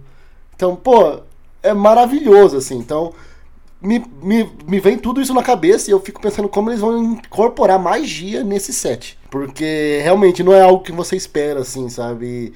É, ia, ia ser muito bacana, por exemplo, ver o Oco e o Rakdos saindo na, no tiro ali para ver quem ganha, tá ligado? Imagina! Ô, Binho, mas foi. É, é, aquela frase. Você falou que não imagina como é que vai ser essa parte da magia incluída, mas você mesmo deu uma frase muito boa quando a gente tava antes de começar a gravar aqui, velho. Do Bolt. Oh, é, o Bolt mais velho do foi. O Vinho soltou essa e é, isso já fez minha imaginação ficar, porra, que massa isso, velho. Porque pode ter mecânica que tem a ver com isso, né? A minha instante é mais instante do que a sua, a minha é mais rápida, tá? Não sei lá o que. É, rolar um dado, né? Quem tirar mais no dado é, resolve primeiro a mágica, alguma coisa assim. É, Imagina? Mexer com a ordem da pilha, porra, que loucura. Mano, é, eu tô muito hypado. Essa eu não sei o que esperar. Mas eu tô querendo muito ver. E vai ser uma coleção T2, né? Esse. Ou não? É uma coleção T2, né? E aí na cola desse vem uma coleção é, suplementar fortíssima que é o Modern Horizons 3. Esse aí. A gente ficou esse ano sem Modern Horizons, né? Porque teve o Senhor dos Anéis no lugar. E aí, ano que vem, 2024, retoma com Modern Horizons 3. Eles deram, mostraram os slides com as artes lá, que dão, dá pra ter uma ideia temática. E o Maro falou que vai ter inu, é, inédita. Como é que fala? É, pela primeira vez na história do Modern Horizons. Vai ter isso que é inédito, que é cartas double faced. Então ele falou, vai ter cartas que se transformam em planeswalker, mecânicas que envolvem flipar, flipar como é que fala, é virar, transformar cartas, coisas que antes o, o Modern Horizons não pôde ter porque não incorporavam cartas é, double face. Porque tem uma, uma, questão, como é que fala, logística, né? Quando você vai fazer um site que tem double face, que tem a ver com planejamento, é, tem que ter aquelas cartinhas placeholder para você colocar no deck, para draftar e tal. Então, é, tudo isso impacta, né? E o Modern Horizons, a gente tem um histórico aí, é um, um deck que, ou é um set, um tipo de set que é, empurra bastante o power level das cartas para todos os formatos impacta muito os formatos onde ele é jogado, né? Modern principalmente, mas também Legacy, também Pauper. E é, outro, é um que promete muito pra gente. E também, é, se seguir a tradição do Modern, no Modern Horizons 2, que trouxe uns reprints de cartas clássicas do Horizons 1 em old frame no, tratamento foil. E aí vieram cartas como Fairy Seer, é, Shenanigans, não foi o que mais? Weather the Storm, teve muita carta bacana do Pauper reprintada num tratamento bem legal. Então isso aí pode ser uma coisa que aconteça também. Sem contar a rotação, né? Que no final, nos Modern Horizons ele sempre rotaciona aí tanto todos os formatos eternos, né? Vai rotacionar o Pauper, o Legacy e o Modern mais uma vez. Então já se preparem que ano que vem tem mais uma rotação, gente. Exatamente. E aí vai ser lá para junho, julho, então daqui a um ano, né? A gente tá numa virada de maré do Pauper aí, com muita coisa entrando e, e o, o, formato mudando bastante. E daqui a um ano vai ter de novo. Então já mirem nisso aí, sabendo que tem essa grande promessa aí de horizonte pra gente. E nessa coleção, foi nessa coleção que nas imagens do que passa sobre a coleção, que tem um momento que tá tipo num mar e tem os três titãs Eldrazi assim no canto. E a gente já teve um inverno Eldrazi no Modern um tempo atrás, né? Quando chegou lá a primeira vez os Eldrazi pequenininhos. Eu espero que a gente não repita isso aí de novo, né? Cara, falar a verdade, eu gostava tá, desse inverno Eldrazi. Eu achava muito bom, cara. Porque era um eu joguei meta... Nessa época, velho. Eu abusei um pouco desse inverno também. É que então, é que era um, é que era um deck que te forçava a jogar pra frente, cara. A, a, querendo ou não, as partidas, por mais que sejam, às vezes era Eldrazi, o R Eldrazi contra Mono Black Eldrazi, era isso que você tinha. Mas era tudo residido na board, né? Tipo, era combate, é, combate phase ali. Não era muito das coisas, tipo, resolvi uma carta em um jogo. Não, é fazendo o bichão e virando 90 graus, cara. Então eu gostava por, por esse motivo, assim. E foi uma edição que a Wizards com certeza vendeu muito, né? Porque todos os Eldrazi raros que jogavam no T2 também jogavam no Modern. Então teve uma compra, assim, absurda de material, porque tava jogando muito, muitas cópias desses Eldrazi em vários decks. Então foi, tipo, porra, foi irado mesmo, assim. Eu fico me perguntando se aquela, aquele slide que apareceu com aquela arte não pode ser um bait, né? Uma, uma, um teaser, não sei lá o que, uma provocação que aquilo seja realmente só uma carta do set, sabe? Tipo, uma carta que faz um efeito gigantesco, colossal, que tem algum nome que tem a ver com os Titãs Eldrazi, mas que não quer dizer que vai ter Eldrazi no set. E seguindo para o terceiro trimestre, e assim, curiosamente, eles só cobriram até aí. É, de, tem, tem o último trimestre de 2024 que eles pularam, sabe? Tipo, eles só falaram até o terceiro trimestre e foram direto para 2025. Então, pode ser também que, né, porque tem uma certa um wind downzinho assim que eles fazem no fim do ano, né? E aí sai sempre algum set suplementar e eles falaram durante a apresentação também que não é porque eles estão mostrando esses oito sets aqui para 2024 que esse que isso é tudo que vai sair de Magic no ano. Pode ser que ainda tenha anúncios mais próximos do lançamento e justamente para esse último trimestre, né, o quarto, tem alguma coisa complementar ali, mas nada principal, né? Nada da, da do planejamento principal. Aí a gente vai para julho, que vai sair o Assassin's Creed Universes Beyond é, Assassin's Creed, é, que vai ser o lançamento dos Beyond Boosters, que são os boosters com cartas do Universes Beyond que não são draftáveis, ou seja, não tem ambiente de draft para isso. Eu não sei muito bem o que isso significa, ou o que imaginar disso, o que entender disso. Eu tenho um palpite, na verdade. Eu acho que muito por não ser draftável, né? Eu acho que vai ser um booster menor, igual a gente tem o Marcha das Máquinas Aftermath, que hum, é o hum, boosterzinho que vem sim. cinco cartas. Como é um booster né, específico do Universes Beyond, então vão ser só cartas ali com a temática da, do, do universo que está sendo tratado ali eu acho que faz sentido que seja um booster com menos cartas, porque devem ser lançadas um número, um número menor de, de cartas assim temáticas. Então acho que faz mais sentido e por isso que eles enfatizam logo de cara que não é draftável o booster, sabe? Foi a impressão que eu tive. Faz muito sentido, Jamal. Acho que é um palpite bem certeiro, inclusive. Acho que é a melhor saída, assim, como eles vão focar ali no nosso Assassin's Creed. É, e a gente sabe já se vai ser somente cartas customizadas ou de cartas que já existem ou vai ser realmente mecânicas novas, baseado no Assassin's Creed? Acho que eles não falaram muito sobre isso, não deram essa, essa informação pra gente. Uh, ficou muito, muito em aberto, assim. Eu acho que até para não entregar tanto, né? Aparentemente isso vai ser como eles, como eles enfatizaram, tipo, é o lançamento dos boosters de Beyond, sabe? Beyond Boosters. Então acho que vai ser um produto recorrente, assim. É, vou, mais uma vez falando, né, o Wizard descobriu aí a fonte de, de ouro, né, que é fazer esses, essas parcerias aí com franquias famosas. Então acho que eles não deram muita informação justamente para não estragar, né? Como vai chegar só no terceiro trimestre de 2024, tem um pouco mais de um ano para isso acontecer ainda. Não, exatamente um ano, né? Vai ser em julho, na verdade. Então um pouquinho menos de um ano. É, eles devem estar aguardando um pouco da, das informações, talvez. Mas entre nós três aqui, já que Fallout ninguém Chan, algum de vocês é dos assassinos, algum de vocês três, algum de vocês dois são aí dos Assassin's Creed, porque eu também não sou, mano. Eu gostava muito de Assassin's Creed quando era aquelas primeiras incursões ali na Itália renascentista. É, o Ezio eu gostava, o Assassin's Creed 2 é um jogo que eu gostei bastante. Eu não joguei do início ao fim, mas jogava muito na casa de um amigo e achava muito legal porque foi justo quando o Assassin's Creed 2 eu acho que foi quando aquela aquela ideia, né, aquele aquele é, aquela proposta de Assassin's Creed de um jogo de terceira pessoa, de você assassinar, se mesclar com a multidão, se esconder, não sei o que lá, que eles estão agora retomando, né? Vai ter um jogo que vira uma coisa mais contida, numa cidade densamente povoada e sai um pouco desse RPG genérico que a franquia se tornou. É, eu gostava bastante. E então, assim, eu acho que inclusive tematicamente tem a ver com Magic. Tem um potencial para cartas interessantes, sabe? Porque é um universo que tem uma. Eu sinto que tem um, um pertencimento maior, assim, sabe? Ele não é, ele é, ele pode ser fantasia medieval, pode ser uma coisa meio Oriente Médio histórico. Então tem e tem essa pegada do dos assassinos, que é um clã, um clã oculto, uma sociedade secreta que está em guerra com outra sociedade secreta que são os Templários. Tudo isso dá para imaginar muito bem flertando com o universo do Magic, né? Tem uma mistura de misticismo com tecnologia. Eu acho muito legal.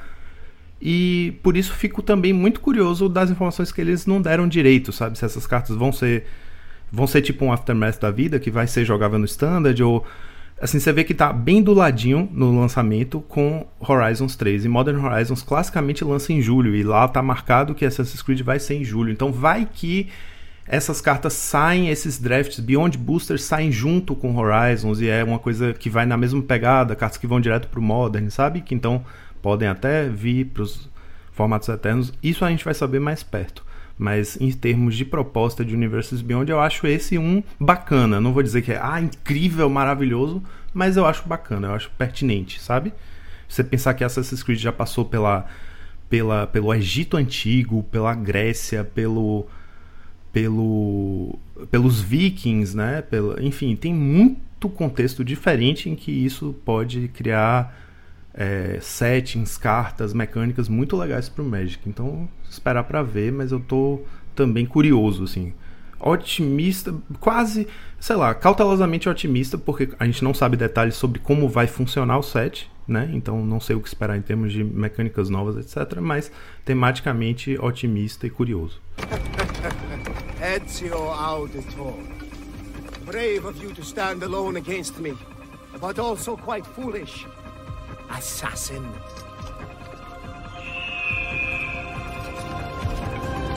É, e aí, seguindo, vamos para o próximo set standard, que é um que eu fiquei particularmente empolgado, se chama Bloom Burrow, que é um mundo, me lembrou um pouco uma mistura de Eldraine com Lorwyn, sabe? Tipo, é uma coisa que tem uma, uma cara de fairy tale, assim, pelas imagens que eles mostraram, só que todos os personagens desse mundo é um, é um plano de Magic em que todos os personagens são animais antropomórficos. Então é um ratinho, tem uma sociedade dos ratinhos, dos gatos, dos, dos lobos, dos. Enfim. É... Capena teve um pouco isso, né? Teve muito bicho antropomórfico, mas não era exclusivamente. Nesse aqui é exclusivamente. Não existem humanos. E cada animal, cada animal antropomórfico é proporcionalmente do tamanho que o animal seria no nosso mundo. Então, a, os ratos são pequenininhos e eles têm a sociedade dele tudo pequenininho, né? Tipo, o mundinho deles é todo minúsculo em comparação, por exemplo, com o mundo dos lobos, que é tudo grande, tudo, né? E é uma coisa, é uma fantasia, um site de fantasia medieval, aventura clássica, com essa pegada aí de, de fairy tale barra animaizinhos. É, tem uma, essa coisa de fábula, né? E eu achei fantástico o setting para um.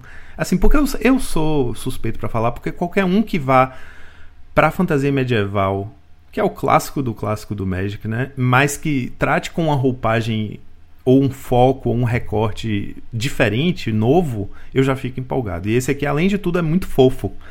A, a imagem de capa desse set é um ratinho cavaleiro de frente para um lobo gigantesco elemental. Então, tipo, o ratinho com a capinha de folha, a capa da, da a capa da roupinha dele é de folha. Eu, pô, eu adoro essas coisas. Eu ia falar que eu tô curioso para ver qual personagem que a gente, assim, tá me falhando a memória agora. Claro que a galera que deve estar tá ouvindo, até mesmo vocês dois, talvez já tenham alguém em mente.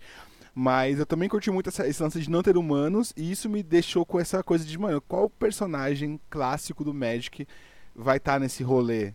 sabe? Vai, porque assim, tem que ter alguém conhecido no mundo do, do meio do lore aí no, nessa edição, sabe? E aí não tem humanos, né?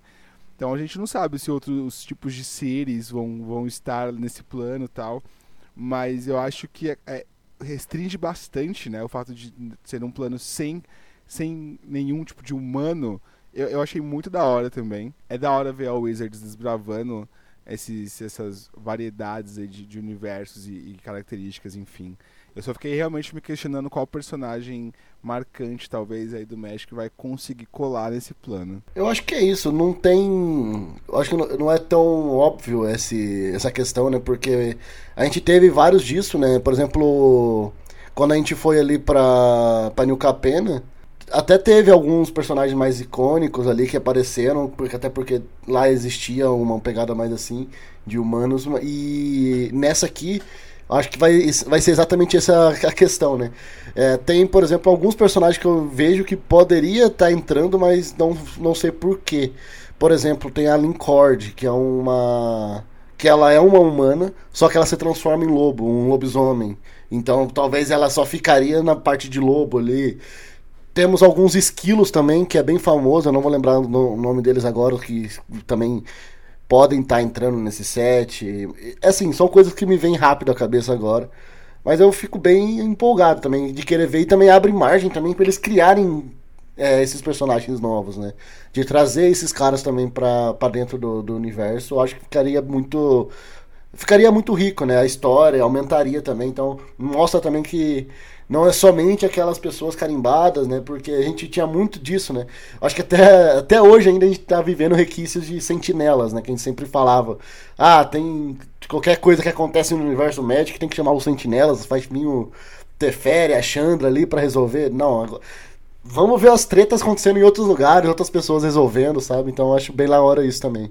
E aí, mais uma vez, é um site standard, viu? E aí, fechando o ano de 2024, ou até onde eles é, mostraram, ainda previsto para o terceiro trimestre, Duskmorn.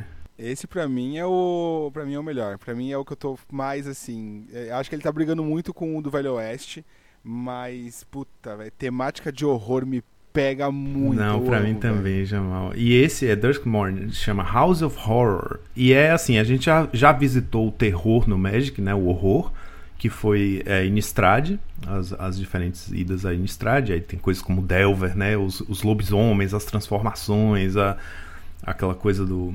que é o horror, o horror clássico, né, o horror, o horror medieval, o horror, o Eldritch Horror, né, que vai para essa pegada Lovecraftiana, assim.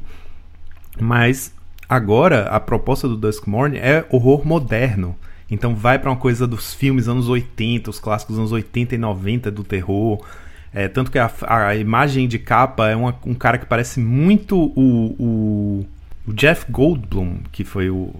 Né, que ele fez Jurassic Park, inclusive, mas é um dos clássicos atores assim que representa o horror dos anos 80, porque ele fez A Mosca. E tem um cara de jaqueta, assim, bem pegado anos 80 na capa, de frente para um espelho todo fragmentado, cheio de rostos pavorosos.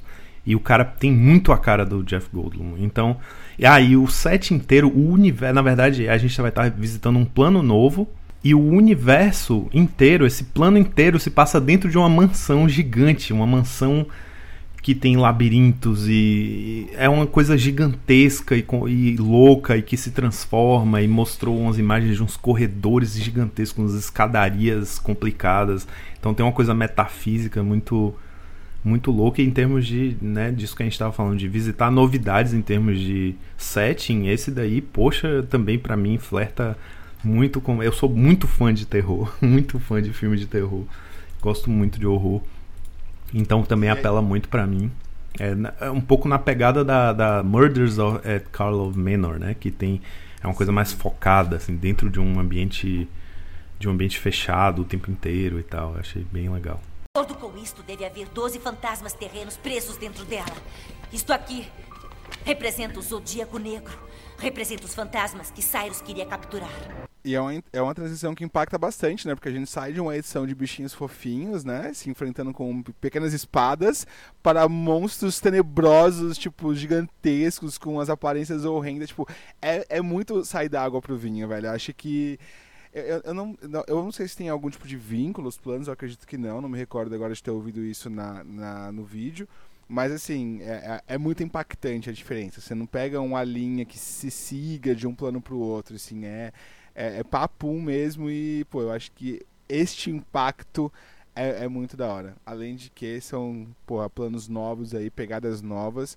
É, a Wizards está mandando bem nesse, nesse sentido de inovação, assim, pelo menos as edições standard nessas edições que a gente tem uma lore mais aprofundada, tem me pegado bastante, velho. O que, eu, que me hypa mais nisso aqui é o tipo de mecânicas que pode vir, né? Sempre quando a gente fala de terror, essas coisas, a gente já. Cara, é impossível a gente não pensar que vai ter algo relacionado a cemitério, né? Então a gente já logo fica, cara, como é que eu vou conseguir montar um deckzinho usando cemitério? Nossa, o Magic ele tá recheado de coisas aí para você fazer usando cemitério tanto com Reanimator, usar cartas com flashback. Cara, tem muitas coisas porque você pode estar tá abusando ali, né? Então eu já fico é, já mais ansioso esperando o que mais vai vir de novo nisso, né? Pra gente conseguir usar e trabalhar. E também, sim, eu sou um grande fã, né? Eu jogo muitos RPGs de horror, inclusive board games também. Eldritch Moon é um dos. Eldritch Moon? Eldritch Horror. Eldritch Horror. Eldritch Horror é muito bom também, eu, eu gosto de jogar, então essa, essa, essa temática é muito boa, né? E, e dá para aproveitar muita coisa. Então, mais um. A Wizard está pegando a gente e, e, usando. Usando o que a gente tem de mais fraco contra a gente, né? e aí, como o Jamal falou, né? A gente vai estar tá transitando de, um, de uma fantasia medieval fofinha com, com ratinhos como protagonistas para o terror absoluto dentro de uma mansão amaldiçoada com monstros gigantes. Se você quiser voltar correndo para Bloomburrow para se abrigar numa taverna confortável, cheio de bichinhos diferentes, né? Essa taverna pode ser também a Taverna Game House. A Taverna Game House é o destino perfeito para entusiastas de trading card games. Lá você encontra singles de Magic e de Flash and Blood não se esqueçam que agora em agosto, Dia dos Pais está chegando aí e eles estão com uma promoção de Dia dos Pais que é 12% de desconto em todas as singles do, do site. Então corram lá, não só de Magic, as singles estão todas com 12% de desconto.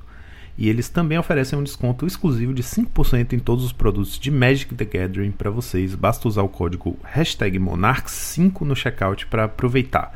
O site deles é o tavernagamehouse.com.br.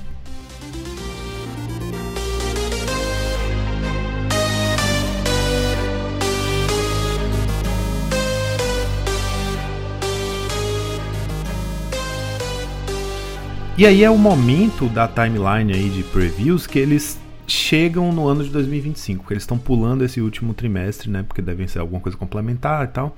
Alguma coisa vai ter, mas não há nada tipo que impacte o standard, nem nada do calibre de Modern Horizons. E a gente vai saber mais perto. Aí eles entram em 2025 e 2026, que é como eu falei, vai ficando mais rarefeito de informações, de até de imagens e até de nome. Os sets, alguns não tem nome. É, porque realmente não, no caso de 2025 eles não querem revelar ainda para não dar spoiler de algumas coisas e 2026 porque realmente está ainda começando o design, então eles nem sabem direito. Mas eles resolveram dar essa mergulhada aí tão longe pro futuro em celebração aos 30 anos de Magic. Aí começa tudo com Innistrad Remastered, que é a mesma pegada que a gente já falou ali para os que já foram revisitados, né? Que vai ter em 2024 o Ravnica, aí Innistrad depois vai também em, em todos os, os sets de, que já se passaram em Innistrad, vai ter uma coletânea de cartas, mesma coisa. Draft, é, feito para draft, só reprints e deve ter também. É, já que historicamente tem tido, né, deve ter também, é de se imaginar, é, old frames de cartas. E aí, por favor, Magic, eu sei que a, lá em 2025 vai estar tá menos jogável do que jamais esteve, mas o Delver of Secrets Old Frame traz pra gente, por favor, por favor. É, mas você sabe que é exatamente como você falou, vai vir só para vir ficar na pasta, né? Como o meu Delverzinho tá lá na pasta de castigo há meses, nunca mais saiu. Então a gente chega aí num território que eles vão estar tá falando de codinomes, né? Eles usam isso para design, que é assim, eles colocam os codinomes que não tem absolutamente nada a ver com a temática do set, certo, gente? Tem a ver mais com é, ciclos de desenvolvimento que eles estão fazendo. Então a gente vai entrar aqui nos que tem nome de esportes, mas é só porque eles estavam indo alfabeticamente com o nome de esportes até chegar na letra Z, que é quando encerra o arco narrativo que está em curso agora e aí eles vão começar de novo com algum outro tipo de codinome que começa com a letra A. Então a gente vai estar, tá, depois do Innistrad Remaster, num set standard que se chama Tênis. É o codinome, tá? Não tem nada a ver com a temática. Não quer dizer que vai ah, ter. Ah, eu achei que ia vir um Google aí. Não, não. Imagina. Imagina. O Google ali, ó. Não, não. Gustavo Kirten. O Nadal, né? Tipo, um monte de. Que isso, aí já pensou. Pô, Mas enfim, a gente tá esse... conhecendo mais tênis do que o Fallout, velho. Que isso. O T. É, olha só. E nem é sobre tênis o site.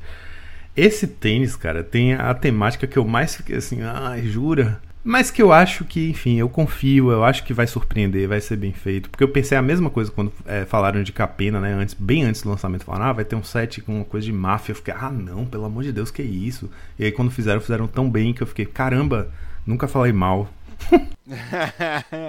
eu acho que esse tem. Né? E nunca critiquei, exatamente. E eu acho que esse aqui, esse tênis, tem, tem a mesma pegada. Eu acho que vai acontecer a mesma coisa comigo. Mas é o que, olhando de longe assim, né? Tão, tão longe do lançamento, eu fico, ai, jura? Que é. A temática é Death Race. São três planos diferentes. É, e um desses três planos, segundo eles, é um plano que já eles já visitaram, mas não falaram qual. E é uma temática de corrida da morte. então tá, a imagem conceitual é um, são dois carros, um super high-tech que lembra um pouco os veículos da, daquele, daquela franquia Tron da Disney. É, né, que são os carros neon com roda neon e tal, e tem uma pegada que lembra um pouquinho também Kaladesh, talvez, né, uma coisa high-tech assim de artefato, veículo. E tem um outro carro que é um carrão fantasma com fogo azul. É uma coisa que lembra um pouco Mad Max. Tem uma pegada bem Mad Max, assim, que é com as correntes, um negócio com a caveira na frente e tem um fantasmão voando em cima do carro. Aí já comecei a ficar empolgado só de falar. é, porque, tipo, pensar em corrida de carro no Magic não anima muito, não, mas você olhando pra arte, né, você já começa a imaginar o tipo de coisa que eles podem fazer. Com certeza, veículos virão muitos por aí. Então, para quem curte esse estilo de artefato aí, veículo, com certeza vai ter bastante coisa. É um set standard e, como eu falei, é um cruzamento entre três planos. É como se fossem três planos diferentes que competem numa, nessa Death Race, numa corrida da morte que vem pessoas de três planos para competir. E aí sabe lá o que, que pode sair disso. Cara, é, é maravilhoso, mano. Isso aí, eu acho que também me, eu, isso aí me deixa hypado um pouquinho, tá? É, inclusive até você falando que lembrava o Kaladesh, esse carro conceitual ali, mas eu olho e não consigo pensar em outra coisa a não ser Hot Wheels, velho. É muito, é muito Hot Wheels pra mim aquilo ali, tá ligado? Então imagina ainda um universo Beyond dos Hot Wheels aí. Seguindo adiante, a gente entra num set que tá co com o codinome. Não é bem codinome, é tipo. É, é tipo um codinome, mas não entra nessa, nessa pegada aí dos esportes, se chama Ultimate. Que se passa no plano de Tarkir. Eles vão voltar pra Tarkir. Não é remaster nem nada, mas é um set que eles dizem que é muito pedido. E a imagem conceitual, o Binho tá dançando para os ouvintes, só para descrever. É que, não, é que eu já falei muito aqui que eu sou apaixonado por dragões, né? E Ah, é. Você tem uma coleção gigante de cartas de dragão, né? Eu tenho quase todos os dragões do Magic, não... Eu tava chegando próximo, eu tava chegando próximo de fechar todos, mas daí a Wizards inventou de mandar um set de D&D com 80 mil dragões lá e ficou difícil de acompanhar. Mas eu, tô, eu tenho uma coleção bem grande de dragões. Eu acho que inclusive tem um ou dois que eu sei que é impossível de achar. Porque foram. É que teve um que existe que é bem ruim. É um dragão horrível, só que ele só existiu. Ele foi dado de promo numa, num Pro Tour que teve em Las Vegas, alguma coisa assim. E tipo, tem muito. A tiragem dele é muito baixa e é muito difícil você encontrar. Então esse eu já meio que esqueci. Tem mais um outro também que é bem raro desse jeito. Mas de resto eu tenho. Eu quero fechar todos. E cara, eu lembro que quando eu comecei a jogar Magic, é, foi meados ali de 2017. É, não existia Tarkir mais, né? Tipo, já tinha passado do T2. Assim, existia Tarkir, mas ela não, não tava na rotação do T2. Só que eu, começando Magic, né? Falei, cara, vou comprar algum produto, quero ter cartas aí. E eu peguei, fui lá e comprei um bundle. Na época ainda chamava bundle, né? Eu não sei se. Acho que ainda chama agora, mas. Eu comprei o bundle lá, que é aquela caixinha que vem 10 boosters, um dado e terrenos básicos.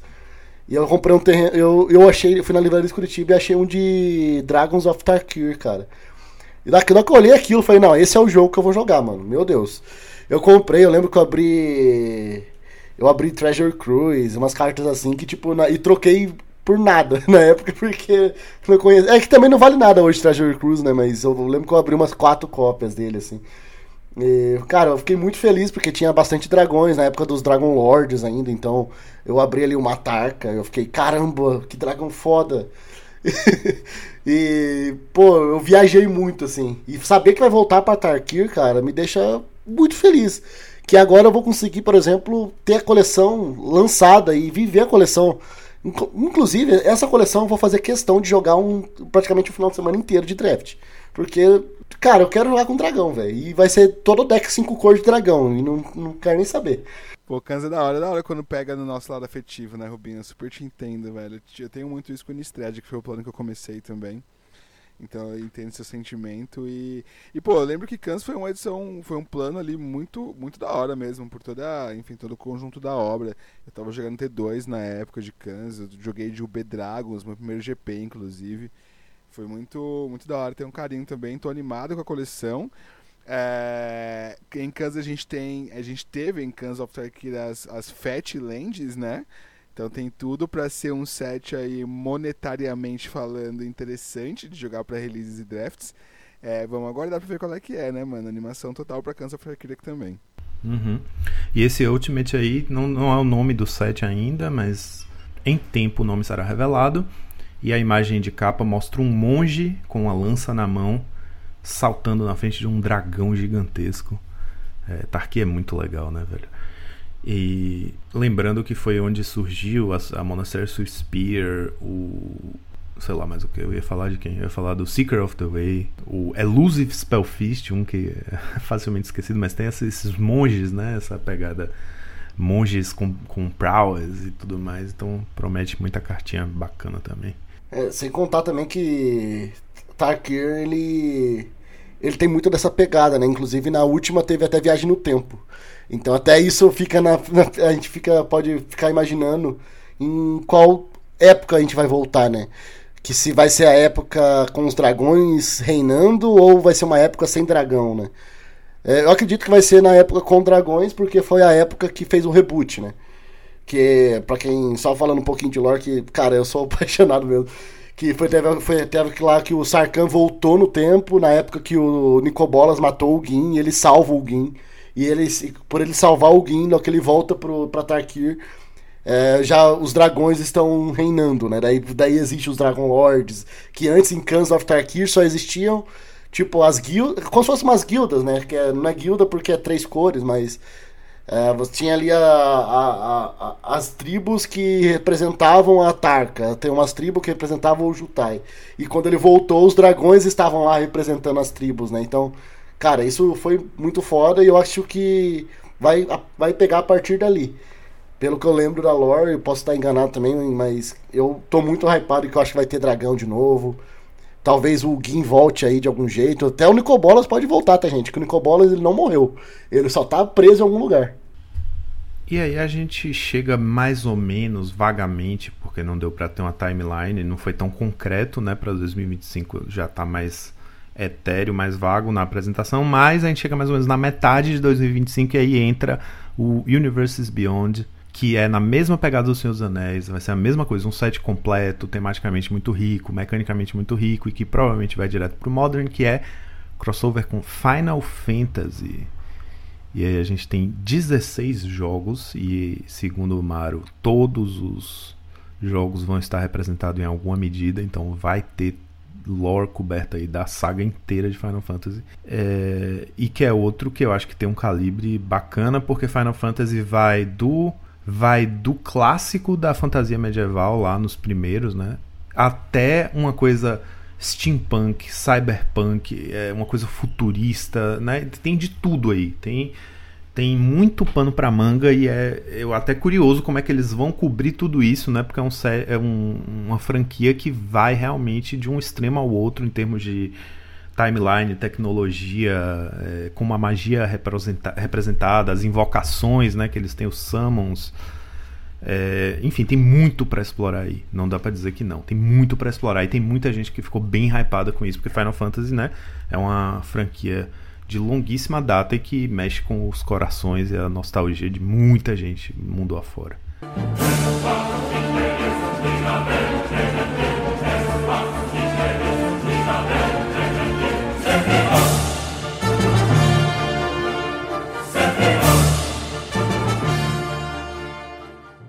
Eu sou um nerd muito errado, mano. Porque eu, os universos Beyond todos, todos, Fallout, Assassin's Creed, Final Fantasy, eu tô cagando e andando, velho. Eu não, mano, não, eu, eu, o que que eu fiz na minha infância, sabe? O que que eu tava jogando? O que que eu tava assistindo, velho? Mano. Talvez você tenha jogado Magic demais aí, tipo, o Universes Beyond que mais apelaria para você seria com Magic. É, pois é, eu não sei, cara. Faz um, faz um Universes Beyond Mega Man, Super Mario World, tá ligado? Aí, aí me pega. Super Mario, mano, Super Mario explodiu o mundo, eu acho. Imagina, cara, fazer aquelas cartas que eles já fizeram em, em Unstable, que era um cano, lembra? Que você juntava as duas cartas? Sim, fazer isso com o Mario. Ia, ia ser demais, ia ser demais, na moral, ia ser demais.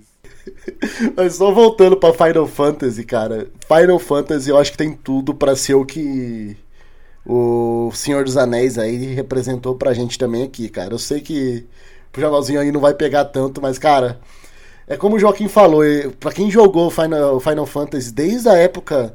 Cara, nem, eu posso até estar errado, mas eu acho que ele começou no Super Nintendo ou tem, foi antes disso ainda? Foi no Nintendinho. É, 85, eu acho. Cara, era um jogo maravilhoso, assim, né? Tipo, era, é o RPG, né? Você jogava RPG ali, cara, muito É, foda, a ideia né? do Joguei- Final eu lembro- Fantasy era exatamente isso, né? Era trazer o RPG de mesa representado visualmente num videogame. Uhum, Então, é, a- você tinha toda a questão de aventura, você saía ali, as batalhas, eu acho que. Posso estar enganado também, mas acho que o Final Fantasy ele meio que revolucionou isso de batalha de turnos, né? Que cada. Você tinha o seu turno de ataque, daí seu oponente, daí tinha a questão da iniciativa também, que é. Mano, é muito universo RPG. Que se você tivesse mais iniciativa que seu oponente, você atacava depois, e, e é isso. E cada um jogava um turno de ataque ali pra conseguir destruir e matar o oponente. Então, fazia muita diferença quem começava. Cara, Final Fantasy ele tem tudo isso pra mim, sabe? Eu confesso que quando ele começou a virar mais cyberpunk, eu meio que parei de jogar, mas até ali a- esse meio, até vamos lá, o, o 10 ou 8, eu joguei muito. Então é uma coisa que vai ser legal pra mim por causa disso. Eu tenho muito do passado e não é que eu não desgostei, mas eu fui para outros fui para outro momento da minha vida e eu não continuei jogando e mas vai ser legal revisitar e ver para onde foi também assim. Eu não quero eu não tô nem consumindo nada de Final Fantasy que eu quero ver isso dentro do Magic. Eu tô muito ansioso também para ter essa coleção. É, acho que rola, né, na, na vida de todo mundo que joga videogame, rola uma fase que a pessoa, por algum motivo, ficou mais afastado e não jogou. Comigo foi um pouco assim, eu joguei o Final Fantasy é, eu não me lembro se foi o 1 ou 2 no Nintendinho. Eu não joguei no console, eu joguei depois emulando. Joguei no Super Nintendo 6, que é um clássico. Perdi o 7 porque eu não tive PlayStation, né? Eu jogava na casa de amigos e o Final Fantasy 7 é um jogo gigantesco demais para você jogar na casa de alguém. Então essa aí eu realmente pulei, é o classicão, assim, o mais clássico dos Final Fantasy, né? E aí depois eu, eu joguei o 9 na casa do meu vizinho, que é um RPGzão também, mas ele é um pouquinho mais light, ele tem uma pegada um pouco mais high-tech, que cruza tecnologia com magia, bem legal. Eu gosto muito do 9 e ele é um pouco mais cartunesco, eles experimentaram nesse lado aí, os personagens são um pouco mais divertidos, assim, né? Eu amo o 9, joguei muito, gostei muito do 9. E depois só fui mexer com Final Fantasy de novo no 15, que eu joguei um pouco na casa de um amigo. E aí, entre esses poucos jogos que eu joguei, é completamente diferente um do outro, sabe? E Final Fantasy tem essa pegada, né? Cada vez que eles vão para uma nova iteração do mainline deles, né, que vão próximo número do 15 pro 16, do 14 pro 15, do 13 pro 14, muda tudo. É outro setting, outros personagens, outra interpretação, outro mundo, né? Tipo, é um mundo diferente com elementos em comum. Então é como se eles estivessem meio que é, recontando uma história, né? Ou, ou, uma nova interpretação da mesma história, o mesmo universo, com, com mesmos tipos de personagens, raças e tal. Então tem coisas clássicas que se repetem e tem também settings muito diferentes. Então dá bem, bem, assim, vai ser como você falou, né, Rubinho? Você falou, não é uma coisa que dá para fazer todo ano um set desse calibre, porque quando eles vão para esses tentpole sets, né, que foi como foi o Senhor dos Anéis, eles vão com uma dedicação diferente. É para fazer o negócio funcionar, né, interconectadamente no Magic de uma forma muito completa e isso dá muito trabalho. Então, não à toa demora dois, dois anos entre um e outro. Né, para poder dar tempo de ser uma coisa muito bem pensada. E no caso desse Final Fantasy aí, que vai cobrir uma saga tão gigantesca, né, de coisas tão diferentes, realmente eu imagino a demanda de, de, de esforço aí para fazer caber. Mas é um desses que promete muito porque apela para muitas gerações. Então, assim, para mim pessoalmente não vai ser porque eu, apesar de gostar da franquia e simpatizar com a ideia, acho ótimo. Eu não tenho a experiência pessoal que me faria fazer como rolou com Senhor dos Anéis, que eu nunca imaginei na minha vida que eu ia ler o, o, o flavor text de todas as cartas de um set. De todas as cartas que eu peguei na minha mão, sabe? Que é uma coisa que eu ignorava e nos seus anos eu li tudo. Então eu imag... fico imaginando isso para outros jogadores que também vão ser a mesma pegada. Que vão ver ali, caramba, olha como eles fizeram tal coisa. Olha os chocobos, olha, sabe? Tipo, os muggles. Tem, os... tem coisas muito legais para explorar. É, e querendo dizer também que eles. Assim, é, no Senhor dos Anéis, acho que foi o primeiro desse tamanho que eles fizeram, né? Que e realmente representar algo fora do Magic dentro do Magic. E a gente não tinha expectativa nenhuma, não é que a gente não estava esperando nada, mas a gente não sabia o que esperar. Uhum. Então, e ele surpreendeu de uma maneira tipo muito incrível, e o sarrafo ficou lá em cima. Então, Wizards, agora pro Final Fantasy, não espero menos que o Senhor dos Anéis, cara. Se for pouquinho menos, a galera vai rechear, né? Porque tem que ser igual ou, ou melhor. Exatamente, Rubinho. Falou, falou a coisa certa. Eles, eles estabeleceram um, um, uma barra lá muito alta e vai ter que bater. E aí, no caso de Final Fantasy, é uma fanbase também muito criteriosa cri-cri, chata, e então vai estar tá mexendo com uma galera difícil de agradar. Eles vão ter que caprichar. Aí, seguindo em 2025, temos ainda voleibol. De novo, é só um codinome, não tem nada a ver com o set. E esse set. Giba neles! Giba! Ai, meu Deus. É, e aqui a gente vai para um, um setting também muito único.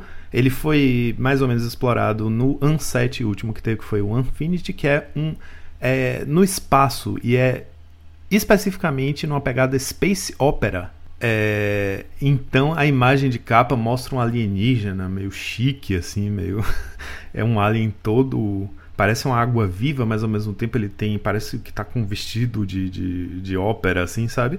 E tem também um. Eles, eles disseram que vai misturar uma coisa de altíssima tecnologia com um clássico do clássico da fantasia. Então tem um ogro ali, um troll, sei lá o que, que é aquilo. Um, um bichão gigantesco, parece um cavu, talvez. É, vestindo uma armadura de mech, assim, com uma furadeira no braço e uma espada meio laser no outro. Então, assim, tem um, um, alcance temático bem grande esse aí. E do lado tem também uns, umas representações de cenários que mostram um que parece, parece uma galáxia, uma galáxia, um planeta, sei lá o que, um asteroide meio ilha, tem um outro que é meio montanha. É, enfim, vai para essa coisa do espaço, né? Mas não sem a galhofa do Infinity. O que na minha cabeça é um pouco difícil de dissociar, porque eles fizeram tão forte essa, essa coisa do espaço ser uma esculhambação no Infinity, que quando eu vi a imagem desse set, eu falei, ah, vai ser o Unset. Aí depois, ah, não, não, não tem nada a ver. É, eles vão fazer uma coisa do espaço, mas séria.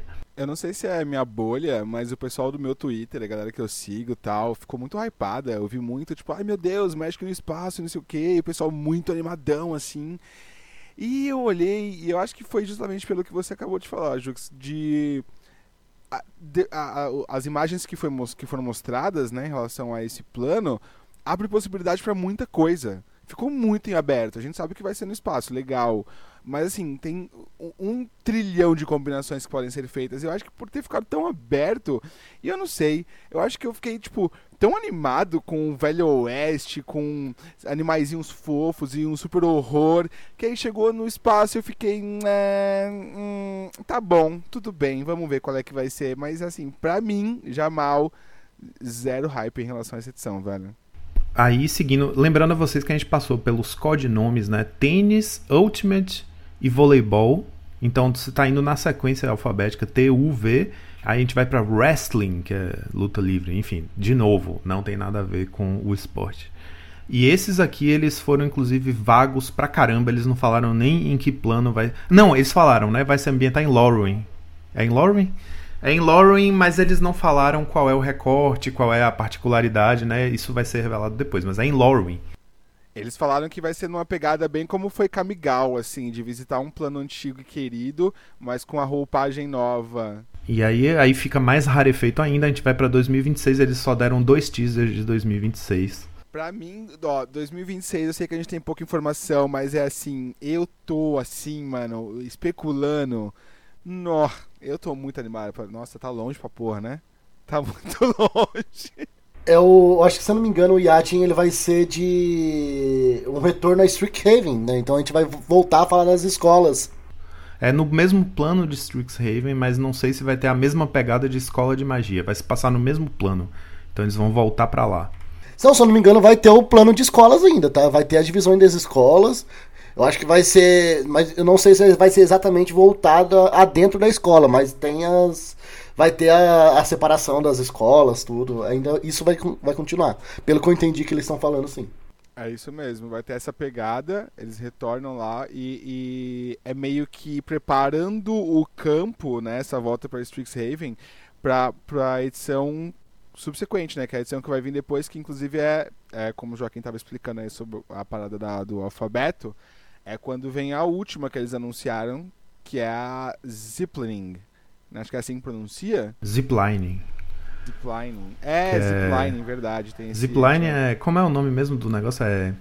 Alcachambra, calhambu, calharombra. Como é o nome do negócio que você. Ah, é tirolesa. É tirolesa, gente. Tirolesa, meu Deus, mano. De onde saiu esse nome, Joaquim? ah, velho, quando eu tô tentando lembrar o nome de alguma coisa, eu saio falando o que vem na cabeça até que se aproxima semanticamente. Alcachombra. Alcachombra, puta que pariu, velho. Na moral. Como é mesmo o nome? Tirolesa. Tirolesa. Tiro laser. Tiro laser vai ser na, no negócio do espaço lá, talvez. Não, brincadeira. Pera aí, eu, tô, eu esculhambei tudo, foi mal. Zipline é o que mesmo, Jamal? Zipline, ele é, é, o último plano que gente, é, o, é, o, último rolê que a gente teve de informação, né? Da, da, dessas edições. E Ziplining vai ser uma pegada tipo War of the Spark e Marcha das Máquinas. Vai ser uma season finale, assim, sabe? Ah, uma sim. grande batalha. É um o fim de um arco, de... né, da história. Isso. E aí Strixhaven, olha só, calma aí, eu vou especular aqui, ó, calma aí. Olha, eu vou começar aqui a, a, as teorias aqui, ó. A gente tem a volta para Strixhaven ali 2016, que vai preparar o cenário ali. Eu particularmente 2026. Muito, é, Pera um pouquinho. 2016 já foi. Você falou o quê? Ele falou o quê? 2016. Eu me perdi um pouco no personagem, calma, calma aí. Viajou no Aí tempo gente ainda. Incorporou. Viajei muito. A gente volta pra Strixhaven logo no começo de 2026, o que já me deixa muito hypado, que é um plano que eu gostei muito, achei esse rolê muito da hora. Aí a gente tem Ziplining, que é essa tretona que, mano, a Wizards mandou muito bem em Off the Spark e March of the Machines, velho. Foi muito bom, assim, tipo, o lore, os teasers, né, os vídeos e toda essa construção. Eu me amarrei demais, velho. E aí é o que eu fiquei pensando, né? Pô, deu super certo, tá dando super certo esses rolês de Universe Beyond, né, e pegar grandes franquias e grandes coisas. Aí eu pensei, será que tudo isso não é um grande gancho para uma possível coleção completa, tipo Senhor dos Anéis, mas voltada para Harry Potter, mano? Que também tem um apelo muito grande, tem esse vínculo aí com, com escola de magia. Eu, eu, eu sei lá, eu, eu comecei a dar uma viajada assim.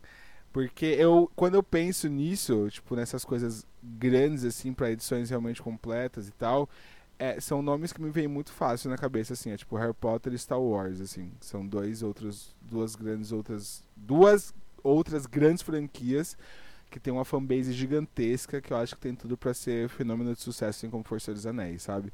Então eu já, já viajei na maionese aqui, já falei, hum, será? Hum, ia ser legal. Pode ser também assim, eles podem estar voltando pro plano de Strixhaven, pra essa coisa de escola de magia, meio que fazendo um setup pra, né, chegar numa dessa, assim, de lançar um Harry Potter Universe Beyond, mas pode ser também que acabe caindo naquilo de, já que vamos estar falando de Strixhaven de novo, vamos fazer um Universe Beyond daqueles que é só a carta com a roupagem de personagens de Harry Potter, sei lá.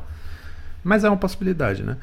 E e aí esse desfecho da história foi o set que eles deram menos informação, né? O Zipline eles não falaram nem onde vai se passar, mas a gente sabe que é a conclusão desse arco que se inicia com Marcha das Máquinas, né? É meio que o, o pós como é que fala? Os resultados de Marcha das Máquinas iniciam um arco que vai se dar ao longo desses sets aí que a gente está vendo com esses codinomes aí, que são esses esportes no fim do alfabeto, e o Zipline é a letra Z que termina, então daí para frente é outro é outro reset ou, ou, digamos assim em termos de lore de história é um outro ponto de início né? Como foi é, Marcha das Máquinas com suas consequências. Temos um lugar maravilhoso chamado X-Place. Lá no X-Place vocês encontram um grande acervo de singles de Magic e Pokémon além de acessórios do seu TCG favorito como, como shields deckbox dados pastas playmats e muito mais. A X-Place também conta com uma coleção incrível de board games e de materiais para RPG como livros e acessórios e na hora de fechar o pedido, não esqueçam de usar nosso cupom de desconto Monarchs5, tudo junto, para ganhar 5% de desconto em qualquer compra, além dos 5% de desconto caso escolha o Pix como forma de pagamento acumulativo. Então aproveitem lá na X-Place, onde o seu XP vale o dobro.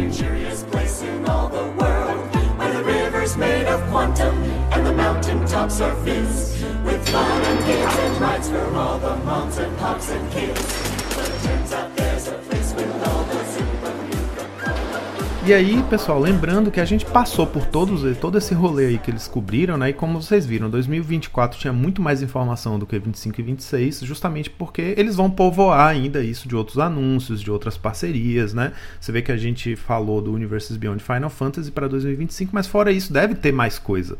Vai ter mais coisa. Na pegada que 2024 também tem Assassin's Creed, é, Fallout, Jurassic World, né? Tem esses outros que não é um set completo, mas que tem também sua presença aí marcada que deve aparecer. Você falou de Star Wars e eu fiquei pensando que no, sei lá, tem ali o set que é no espaço, vai que, né?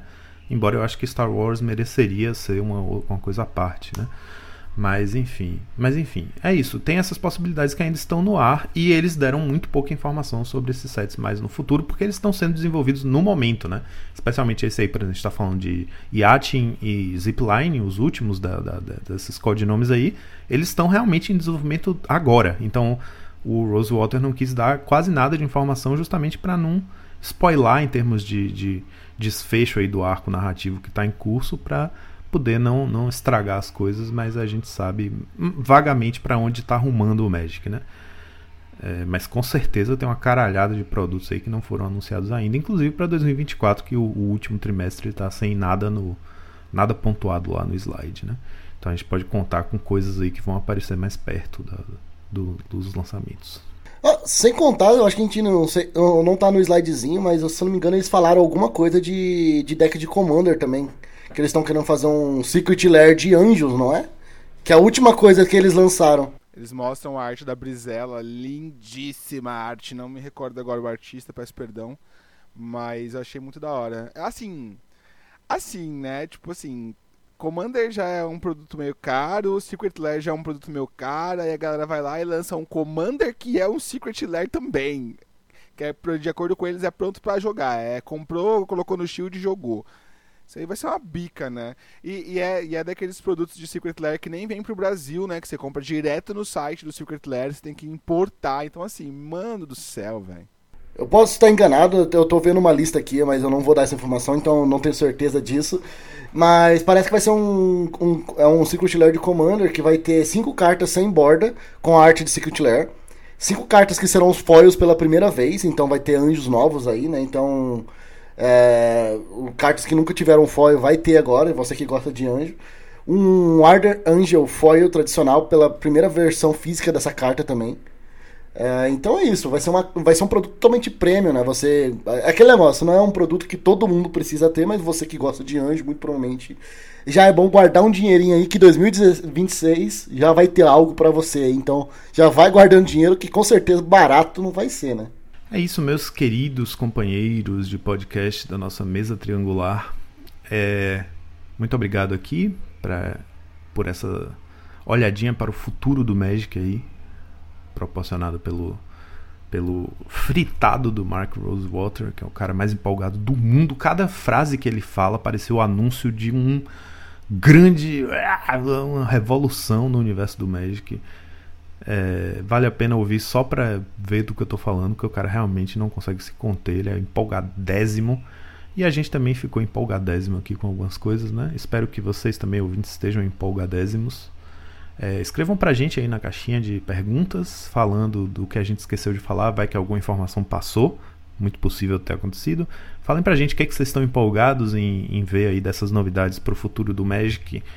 É, respondam a nossa enquete e muito obrigado pela audiência de vocês. A gente agradece também imensamente ao apoio da X-Plays, Taverna Game House, Rei dos Playmats e Cards Realm. Com a ajuda deles, a gente pode continuar trazendo esse conteúdo de qualidade aqui para vocês. Não deixem de visitar os sites deles e aproveitar os cupons de desconto exclusivos para vocês, nossos queridos telespectouvintes do Draw do Monarca, certo?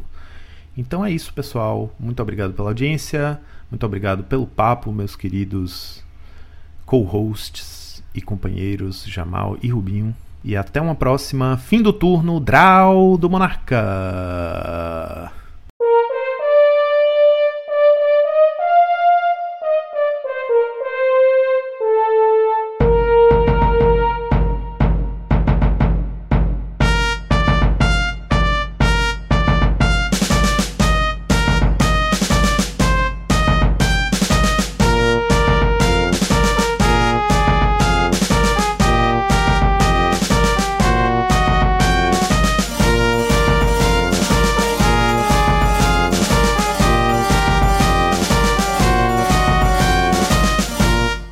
Este podcast foi editado por Monarchs MTG Produções.